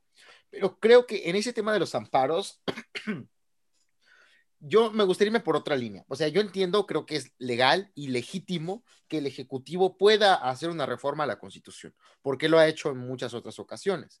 Pero a mí lo que me, rasca mucho es en qué materia lo está haciendo. Y es, y es el amparo. Al final, creo que la figura del juicio de amparo ha sido un precedente, es, un, es, algo, es una figura jurídica muy importante que nos previene como, como individuos del poder avasallador del Estado. Que ha sido, por el tema de la marihuana, ahorita que hablábamos de estar drogados, este, fue el partiaguas con el cual se empezó a, se, empezó a, hablar de legalización. A partir del yo como individuo me protejo a través de esta figura del Estado. Y aunque concuerdo con que es necesario reformar este, la energía y que sin duda muchas empresas se excusan con amparos y meten uno tras otro y buscan la manera de bloquearlo, sí me parece peligroso, pues, eliminar, ¿no? Que, no se va a eliminar, se va a reformar, pero incluso en la forma en que se está reformando, que es si el amparo va en contra de alguna de alguna iniciativa, algo así del presidente, no sé, no soy jurista, ustedes ahorita, si tienen fresca cómo está la, la reforma, no la pueden compartir también para que todas y todos en audiencia sepamos. Ah, pues, antes, antes, antes, quisiera hacer nada más un comentario. No es que, no es tanto el desconocimiento del poder legislativo, es que el poder legislativo realmente no tiene la fuerza que tiene como en otros sistemas, porque aquí está más cargado al ejecutivo. Porque, o sea, analizando, de hecho, justamente acabo de analizar las facultades del Congreso y realmente sus facultades no son, no son diversas, no son significativas y muchas veces se ve relegada su actividad a la actividad del Ejecutivo. Inclusive, el Ejecutivo suplanta la actividad del Congreso, inclusive la de las dos cámaras, con, la, con el apoyo de sus secretarías de Estado, porque recordemos que las secretarías de Estado están subordinadas al Ejecutivo. Entonces, no es tanto el hecho de que desconozcamos el poder legislativo, es más el que no le, no le hayamos dado la importancia o la relevancia desde el constituyente a este poder. Y ahora bien, los mecanismos este, pueden ser anticuados y también complementando otra cosa, perdón si me atraso un poquito, el voto es, este, si bien es cierto, es, es utópico, es ideal, no va, no va el mismo, no va solo a la guerra, debe de ir acompañado de su enemigo, que es la costumbre, porque lo que pasa, lo que pasa es que si queremos realmente una oposición, si queremos realmente un verdadero contrapeso y no y evitar lo que está haciendo el INE de invadir competencias, es necesario que nosotros tengamos la costumbre política de indagar y de investigar qué podemos hacer, porque lo que ha estado pasando cuando se invade competencias es que mucha gente se desconforma, o sea, y es cierto, pero al final del día tácitamente se acepta que se esté invadiendo las competencias y eso fue lo que pasó con el Ejecutivo en el Ejecutivo, casi desde el sexenio de Lázaro Cárdenas, se empezó a invadir lentamente la competencia del legislativo a través de las facultades extraordinarias que había dicho mi compañero Josué, que está en el artículo 29. Entonces, mucha gente al principio como que hubo medio inconformidad porque no se respetaba la división de poderes. Pero al final del día se aceptó tácitamente y se volvió costumbre y ahorita es lo que tenemos, o sea, un poder cargado al Ejecutivo y lo mismo va a pasar con el INE. O sea, con el, INE poco a poco va a ir acaparando, acaparando creo que se llama, más competencias, va a ir ampliando su jurisdicción y tácitamente se va a aceptar. Por ello es que el voto es, es utópico si va él solo, pero si va acompañado de la costumbre, yo creo que en cierto modo se complementan y terminan de, este, de descender de ese plano ideal a lo real. Y ahora sí ya, para dar al siguiente tema. Creo que ese era un comentario que tenía atorado y que necesitaba decir. Bueno, yo partiría de esto para terminar rápido la intervención. Si el Ejecutivo empieza a acaparar más y más poder y el legislativo no cumple su función, pues ¿qué figura te queda a ti como ciudadano para defenderte de este poder? ¿Qué sino el juicio de amparo? ¿No? Bueno, eh, yo iba a dar el comentario de que el juicio de amparo, como bien lo, dijiste, es una herramienta que ayuda al, en este caso, al, civil común, bueno, no solamente al civil, sino en, pocas palabras, a, las personas a defenderse ante cualquier abuso de la autoridad sí representa un riesgo eh, la reforma. Sin embargo, una de las principales razones por las cuales eh, considero que se van a hacer las reformas es que precisamente el derecho es ineficaz y el juicio de amparo ha demostrado cómo en el mismo sistema es ineficaz y solamente llega en dado caso a ser supuestamente eficaz, entre comillas lo digo, eh, cuando hay pues un interés detrás. En, el, en la misma ley de amparo habla de que para que un, para que un juicio de amparo, bueno, no un juicio, como, bueno, un, en cuestión, un amparo se, se tome de manera prioritaria, tiene que pasar que al presidente del, al presidente del Congreso. Sin embargo, ocurrió en, una, en un lapso de tiempo muy corto toda esta, esta serie de amparos que se le otorgaron a estas empresas privadas. Entonces, eh, sí, eh, el juicio de amparo, ¿cómo podría decirlo? Es una herramienta útil sería una, una herramienta útil, mejor dicho, si es que el derecho fuera eficaz. Sin embargo, no lo es. Sin embargo, pues sí, hay que seguir haciendo la pregunta de cómo el ciudadano va a poder defenderse ante los abusos de la autoridad. Me permiten hacer una pregunta acotando el tema que, es muy interesante de lo que dicen del, amparo. Eh, hablamos mucho de la independencia del Poder Judicial respecto al Ejecutivo y al Legislativo, pero no hablamos de que el Poder Judicial no ha sido perfectamente imparcial. En esta nación sabemos que hay una gran cantidad de jueces, habrá honrosas excepciones, que están ligados al poder eh, político y al poder económico. Es decir, en las administraciones estatales existen muchas veces que los jueces son amiguísimos de los gobernadores o del grupo que, tiene el control del Estado. La Suprema Corte, en contados episodios, nos dieron cuenta de cómo el Ejecutivo y el Poder Judicial tenían una relación directa de tener un teléfono y una conexión de te doy una orden y pasa o no pasa, ¿no? Y me remonto a un episodio narrado, por ejemplo, con Felipe Calderón, y, yo, yo me pregunto, eh, ¿cómo cuidamos que el Poder Judicial sea realmente imparcial? Porque una frase que sí me ha quedado muy clara en esta aplicación de estos casos es que la suma de parcialidades no da imparcialidades. ¿Cómo, cómo cuidar o cómo como ciudadanía demandar a la Suprema Corte y al Poder Judicial ser independiente no solo del poder político, sino del poder económico?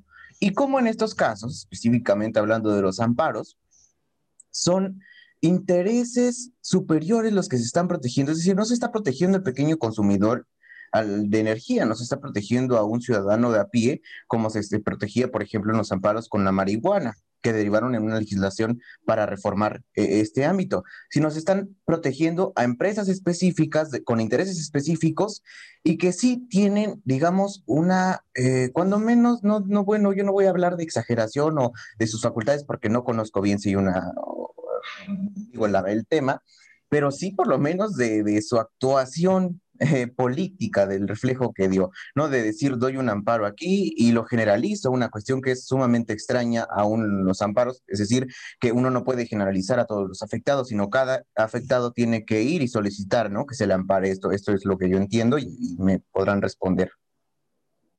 Sí, mira, eh, les quiero compartir una frase que me dijeron en mis primeros semestres, y es que el amparo es para el que lo conoce. Precisamente ahorita estamos hablando, hay dos clases de amparo, y eh, del que estamos hablando es del amparo indirecto.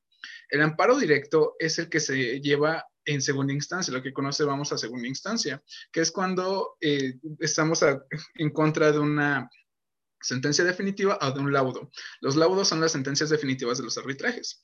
En este caso de los amparos indirectos, hay que tenerlo en cuenta el tipo, eh, va contra cualquier acto de autoridad y en contra de leyes de aplicancia general que pueden ser autoaplicativas o heteroaplicativas.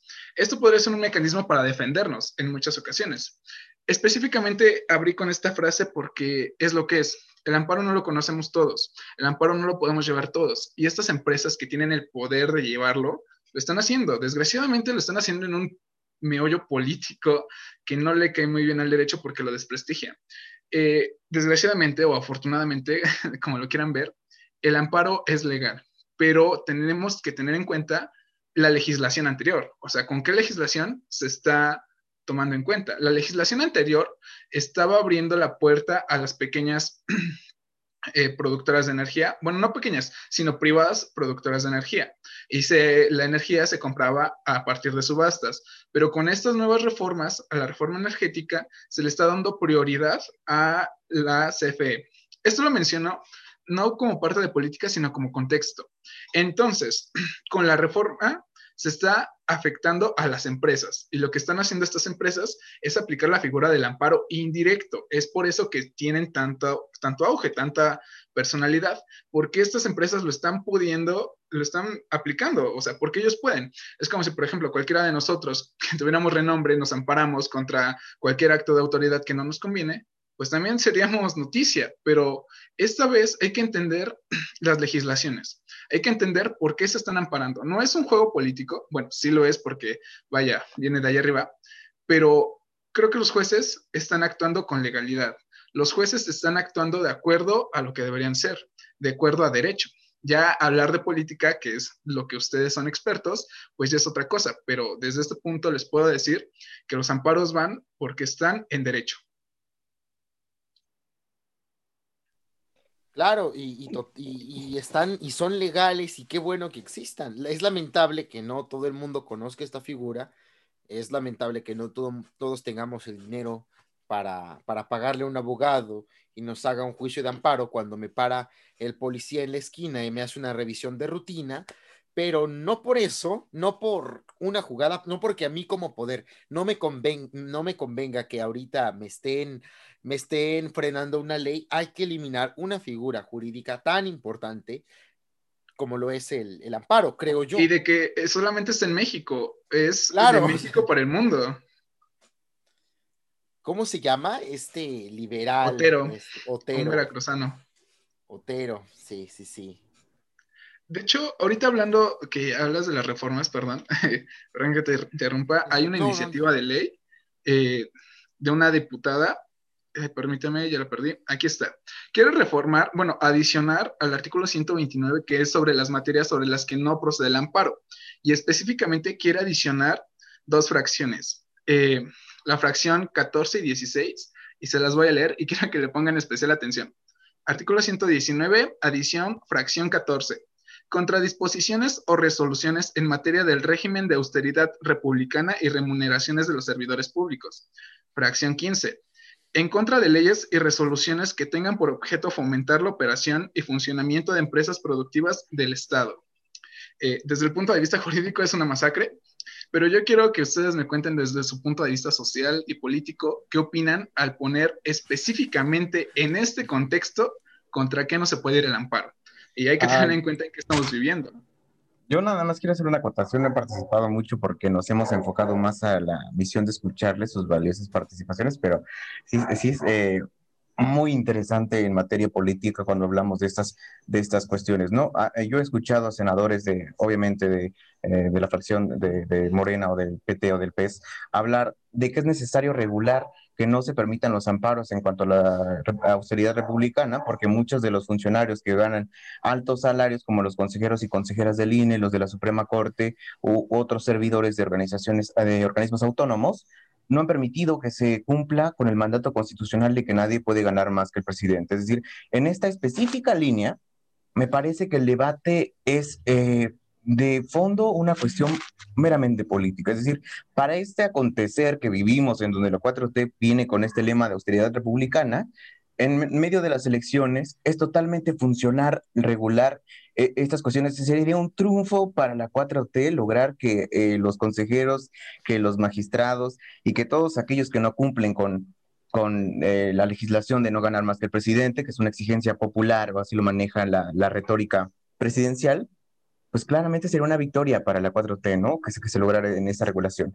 Y en la otra es la materia energética, con la que yo ya no quiero hablar porque quiero escucharles a ustedes, pero, pero sí, sí es interesante lo que dice, ¿no? De ir nada más para aunar esto de que de, Otero y que, que, la derecha califica a Alfaro como el nuevo Otero de esta época, ¿no? Krause diciendo esta, esta barbaridad. Adelante, compañeros.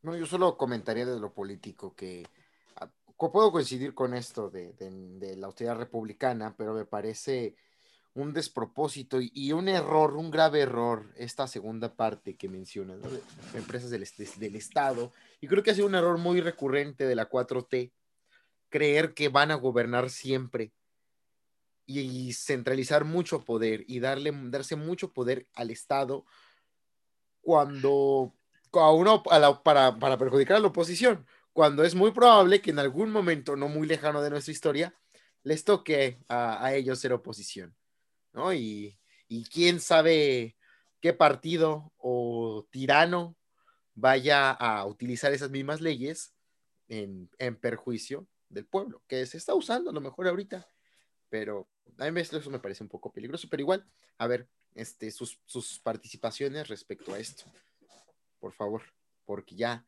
vamos un poco excedidos de tiempo. ¿Te parece si Joshua comentas la cuestión que, que venía centralmente a, platicarnos que es importantísima?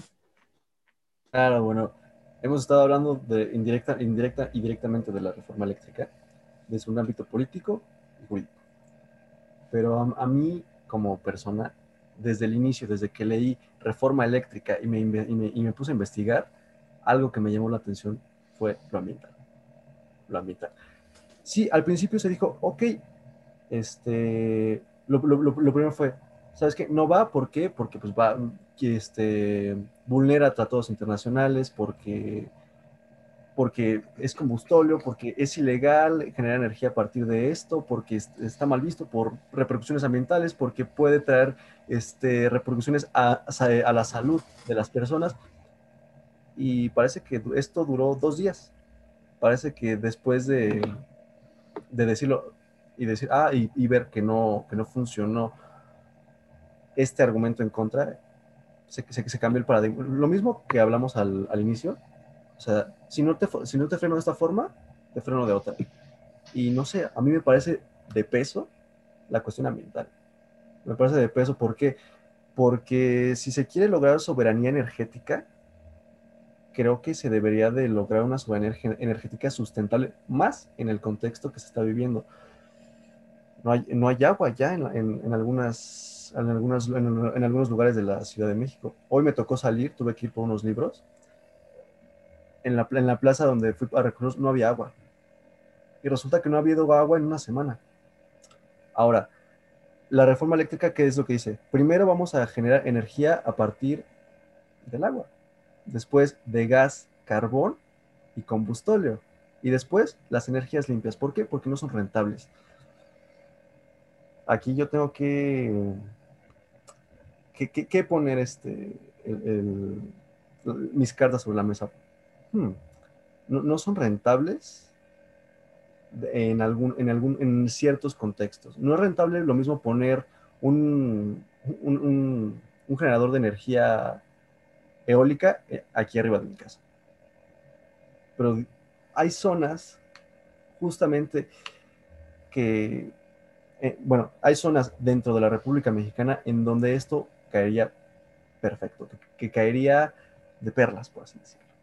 Y no, y no se hace, se está dejando del, lado el tema ambiental y en, esta, en esta legislación lo único que he escuchado de tema ambiental ha sido el tren Maya el tren Maya no afecta la, la biodiversidad, el tren Maya apoya al, medio ambiente, cuando pues realmente no. Entonces, creo que esto es algo que se debe de tomar en cuenta. Si bien el derecho y, y la política es importante al momento de tomar decisiones, de crear actos políticos, creo que también tenemos que poner sobre la mesa el ambiente. Una consideración nada más para el tema, así que sí es importante y eh, lamento, yo soy politólogo y yo como el ministro, el primer ministro inglés Winston, todo es política, creo eso. Pero, a ver, en, este tema, contexto de eh, crisis ambiental. sí, no, y de crisis ambiental, pero también de una crisis eh, económica y de energía, de soberanía energética, que es uno de los grandes temas. Por ejemplo, cuando se tiene una legislación en materia energética que ha privilegiado a empresas extranjeras, es cuestionable, pero por ejemplo, sí cuestiono el lado de que no haya una iniciativa de que eh, el Estado, la CFE, también invierta. Es decir, por ejemplo, yo estaría a favor de la nacionalización de los parques eólicos, ¿no? Que sería una, una medida de soberanía energética, pero que tampoco beneficia a la industria extranjera. Aunque hay otras problemáticas, aquí Oaxaca, por ejemplo, la zona de la Ventosa, que es uno de los parques eólicos o de las fuentes eólicas más grandes del país, es, constituye un acto gravísimo contra las personas, los pobladores de esa área, porque eh, llegan, el gobierno les quita las tierras o los corren o se las paga por precios de miseria, ponen los generadores, quitan actividades económicas de la, región y aparte cuando se tiran, que son las baterías de estos eh, aerogeneradores, las tiran por ahí las desechan sin mayor cuidado. Empresas privadas que tienen... Eh, este, licitaciones para trabajar esta, esta materia. Es decir, sí hay que regular la materia energética, pero tampoco olvidándonos del planeta, ¿no? Eh, y en cuanto a la materia, por ejemplo, la soberanía energética en el área de energías limpias, como la energía nuclear, que es una energía limpia, la energía eh, geotérmica, hay una promoción eh, en esta materia, pero que es mínima y es necesario cuestionar.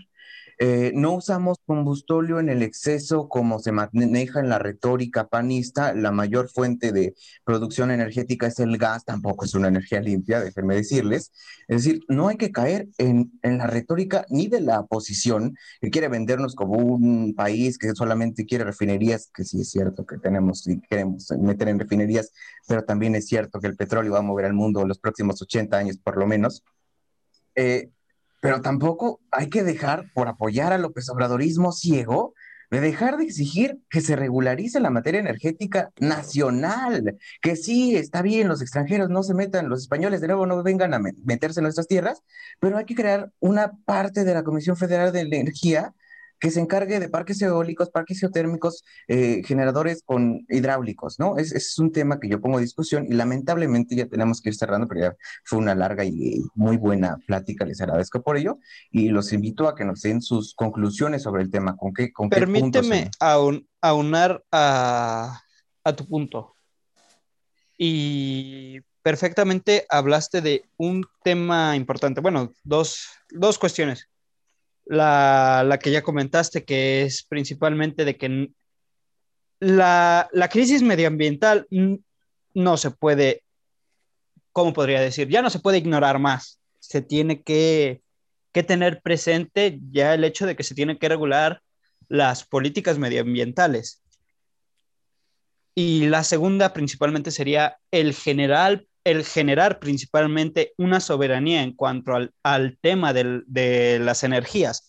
Y precisamente, como, como ya lo comentaste, y qué bueno que lo hiciste, si no lo iba a hacer, eh, principalmente la retórica que nos vienen tratando es de que, oh, México eh, va a usar eh, combustóleo, va a usar petróleo, carbón, cuando debería centrarse en las energías limpias. Bueno, para ser sinceros, no, México no tiene la capacidad, bueno, más que no tenga la capacidad, simple y sencillamente, a pesar de que se instalen los paneles solares, los parques eólicos y las hidroeléctricas, al final de cuentas no terminan siendo lo suficientemente capaces de satisfacer la demanda energética del país. Y realmente nos encontramos en una posición, el país todavía se encuentra en una posición donde no está lo suficientemente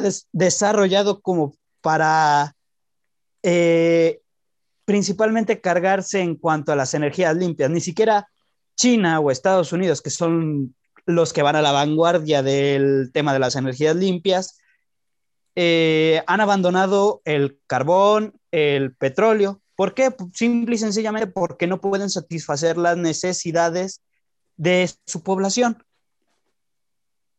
Y aquí en México, en, los anteriores periodos siempre se buscó el desmantelar a la CFE, a Pemex, a, a las paraestatales mexicanas se buscó desmantelar precisamente para beneficiar a las empresas privadas. Y vamos al punto de que estas empresas privadas se aprovecharon con contratos que les beneficia más a ellos y a sus eh, clientes que al gobierno en este caso. Voy a hablar precisamente, como dijo aquí mi compañero Josué, de cómo la energía se subasta y principalmente se, se pone adelante de toda la fila a las energías limpias. Las energías limpias las venden a precios baratos, a precios de consumidor, de civil. Comúnmente la tasa del consumidor civil está entre de 1.01 pesos el kilowatt a 2.32, 37, no me acuerdo exactamente el número, ya con excedentes. Y las empresas privadas, en este caso, como lo había expuesto el presidente, Walmart, Oxxo, bueno, vamos a ser precisos, Grupo, Grupo Walmart, Grupo Bimbo, Grupo FEMSA, PepsiCo, tienen contratos precisamente con estas empresas a las cuales les dan un precio más bajo del que realmente deberían pagar, porque, real, porque el precio al comerciante es uno muy diferente al que le dan al precio del consumidor civil. Y aparte, aquí la trampa principalmente, bueno, al menos yo lo veo así como una trampa, es de que los generadores eléctricos, ok, generan, los paneles solares también hacen sus energías, pero hay días en los que no trabajan, hay días en los que no pueden generar energía y precisamente toda la energía que, que de los campos solares, de los campos eólicos, es guardado en un banco nacional. Y este banco nacional independientemente de si están generando o no están generando, y precisamente vamos al punto de que no generan lo suficiente como para satisfacer la demanda precisamente de estas empresas que son enormes, que las tiene que transportar desde el sur al norte o desde el norte a sur, que no pagan precisamente por el uso de las redes eléctricas y que aparte están usando y que aparte pagan el precio inferior a pesar de que no están produciendo lo necesario.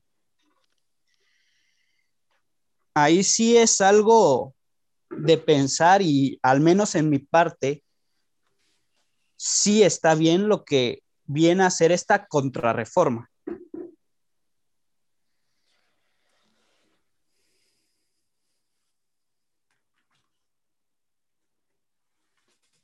Bueno, gracias por tu participación, Alejandro. Muy clara tu postura. Pero bueno, este, compañeros, ¿alguna conclusión, algo para cerrar? Porque pues ya nos aventamos un buen ratito, superamos el tiempo regular, pero bueno, está muy bueno, son temas muy extensos, estaba muy buena la plática. Decía Javier, hoy nos tocó un poco moderar, escuchar y aprender, ¿no? Que así siempre acaparamos los micrófonos, hoy, hoy escuchamos y aprendimos. Entonces, bueno, algo que, quieran cerrar para, para terminar el programa de hoy. Yo solo quiero primero externar eh, el que José esté aquí. me, es, me, es, muy difícil conseguir este, compañeras, compañeros que se integren en ese tipo de, reuniones, de mesa de debate, de diálogo, de conversación, de temas que casi nadie quisiera hablar o que incluso en la, comida, en la cena con tu familia, eh, son muy escabriosos y terminas peleándote por los terrenos de la abuela en cada cena de Navidad. Pero, pues ahí está, ¿no? Ya, ya poco a poco vemos que va creciendo más esta comunidad, esta mesa, no por nada somos mesa 11. Y bueno, eh, va mi, mi conclusión respecto a tantos temas. El INE tiene una responsabilidad de ser una figura administrativa, de organizar las elecciones, que lamentablemente se le esté dando mucho poder y que incluso aquellas personas que se quejan de la concentración del poder del nacional pues ni siquiera podemos hacer una crítica a una institución que ya acumula demasiadas funciones y que menosprecia a las instituciones locales que, organizan sus propias elecciones, ¿no? Que no está, que, que, aclaro que debería haber una comunicación entre las mismas instituciones, ¿no? Entre el federal y las estatales, pero pues me queda en claro que eso no existe ni siquiera en los sueños guajiros de, de Pedro Para. Y eh, en relación a esto de las reformas y de los amparos,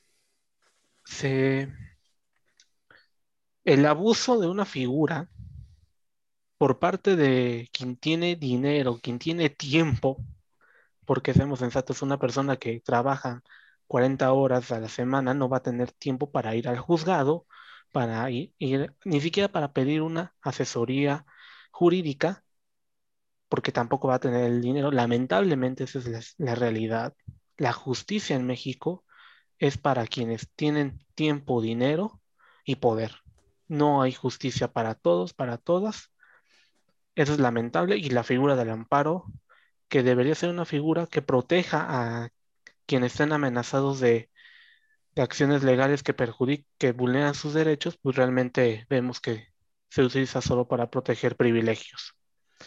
Y en relación a las reformas ya del presidente, sea un nacionalismo o no, estamos entendiendo que está revertiendo eh, una intromisión de privilegios por parte de empresas extranjeras, en donde el piso no es parejo, ni para el, para el, para el empresario mexicano, por decirlo así, para la industria mexicana pública, y que ya es necesario hacer este tipo de modificaciones, siempre y cuando tendríamos que analizar, como lo hemos visto, qué es verdaderamente eh, esta tendencia ecológica, esa tendencia supuestamente progresista por parte de opositores de derecha, que siempre han sido de derecha, y que ahora se agarren las banderas de, del ecologismo, ¿no? Sería todo por mi parte y muchas gracias por estas participaciones y sigo dando eh, los agradecimientos a José. Bueno, por mi parte, para concluir, les quiero agradecer nuevamente por haberme invitado y a Oli por abrirme este espacio. Gracias a todos ustedes y felicitarlos porque es un espacio que a muchos a veces nos hace falta. Así que felicidades por todo lo que han logrado. En segundo lugar, respecto a general de todo lo que hablamos esta noche, que fueron muchísimos temas muy interesantes y creo que nos faltó mucho.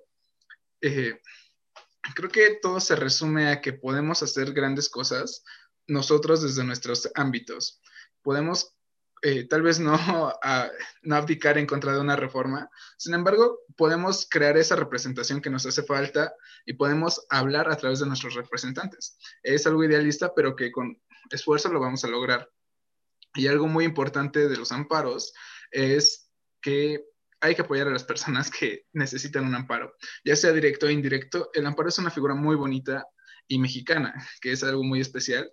Así que no lo dejemos morir y hay que defenderlo, porque esto es el único medio y el medio más eficaz de poder estar en contra de la autoridad o de poder buscar una verdadera justicia. Y no olviden la palabra eficacia. Gracias por todo. El amparo es punk. Lástima que quienes lo, lo usen la mayoría de las veces no lo hagan de una manera punk. Exacto, el amparo es rebelión. bueno, Luis, ¿no quieren concluir? Ah, sí, muchas gracias compañeros. Igual muchas gracias por la invitación. Siempre es un gusto escucharlos. De hecho, en la mesa de educación que llevaron a cabo por motivo de los paros de la UNAM, ahí los estuve siguiendo atentamente. Sí, fue, un tema bastante, bastante bueno y es un gusto volver a estar aquí con ustedes. Mi conclusión respecto a muchos temas sería que la, la aplicación de la ley no necesariamente tiene muchos, no tiene tintes políticos, aunque se los queramos dar, ¿no?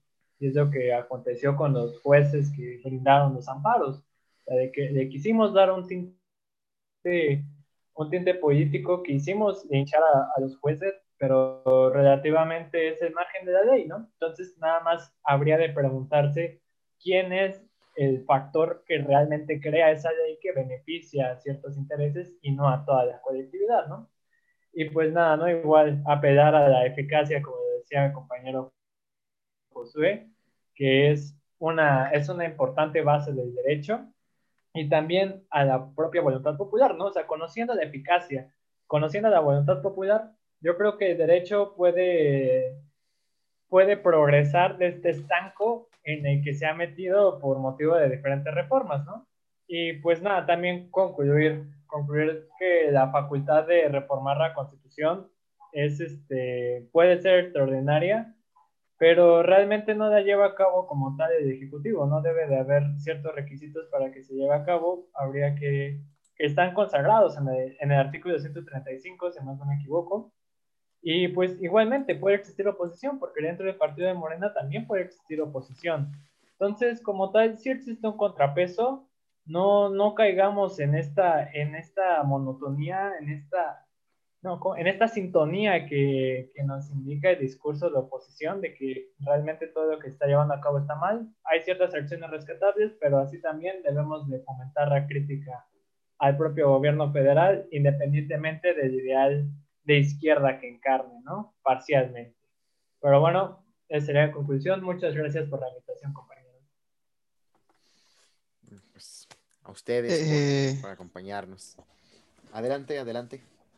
Sí, no, yo ya nada más iba a concluir con re- referente a esta cuestión del balance de poderes en la democracia, al final de cuentas, el pueblo es en este caso el que tiene que determinar este, este balance, no debería, bueno, en parte los partidos políticos son quienes lo manejan, sin embargo el pueblo tiene que tomar conciencia y tiene que en cierta parte ser, en este caso, aquello que dé balance en la democracia. Sin embargo, pues la democracia se caracteriza principalmente por...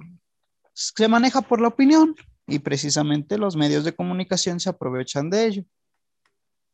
Por eso hay guerras informáticas, tanto de información como de desinformación.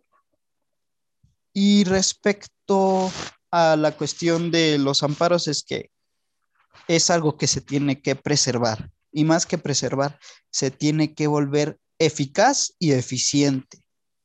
Tiene que darle su lugar, en este caso, el derecho al amparo, que ha sido una herramienta instrumentalizada precisamente por los intereses particulares.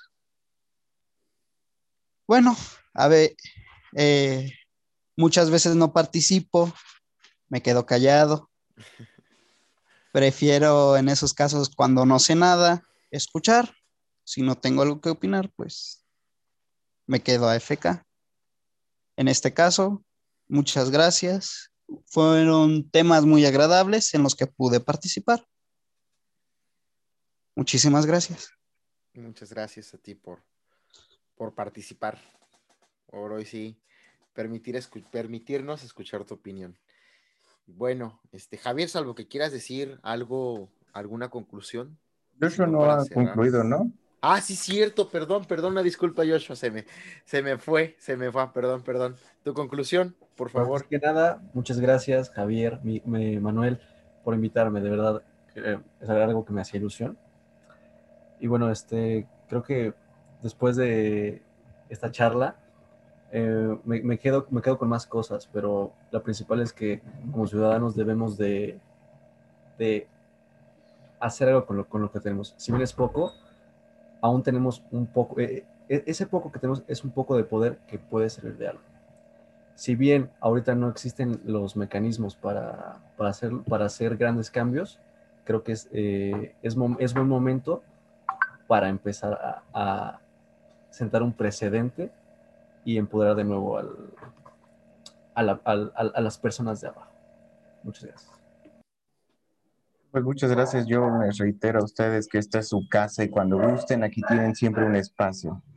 Eh, pues si gustas tú cerrar, Manuel, es que acá hay mucho ruido. Sí, no, no te preocupes.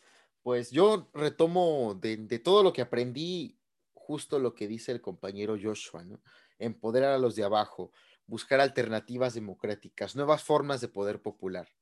Y suena muy bonito esto de sí, hay que impulsar las energías renovables, hay que, hay que buscar que se reforme solo lo que se debe reformar y que se preserve lo que se debe preservar.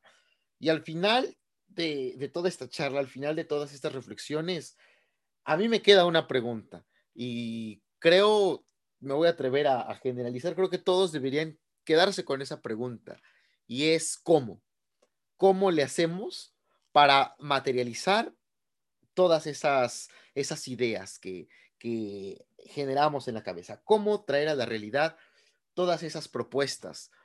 Y, y eso es lo complicado, ¿no? ¿Cómo? ¿Cómo le hacemos? Yo no sé hasta por el momento, pero sí sé cómo llegar al cómo. Y ese cómo llegar al cómo es a través del diálogo, a través de la palabra. Por eso el lema de este programa es ese. Tenemos que hablar, porque a través de estar hablando, a través de conocer otras opiniones, a través del convencimiento, de la, del debate, del debate serio, ¿no? El debate es de internet, ¿no? De humillada y todo esto, sino un debate serio. Es que construimos conocimiento y podemos entonces sí, no solo ver el problema, sino empezar a proponer soluciones concretas. Y por eso, como, como dijo mi compañero Javier, les reitero, esta es su casa, son todos bienvenidos. Quien nos esté escuchando, igual la invitación está abierta. Siempre todos los viernes a las 10 de la noche. Aquí estamos, se habla cualquier tema y bueno, no, no necesitan invitación, ¿verdad? Invítense, invítense solos, invítense solos y ojalá muy pronto nos vuelvan a acompañar todos nuestros panelistas de hoy, que ha sido una noche maravillosa escuchándolos. Muchas gracias y hasta la próxima. Les recuerdo entonces que para encontrar el cómo del para de, de el cómo materializar la solución a estos conflictos, a estos grandes problemas que enfrentamos, pues tenemos que hablar.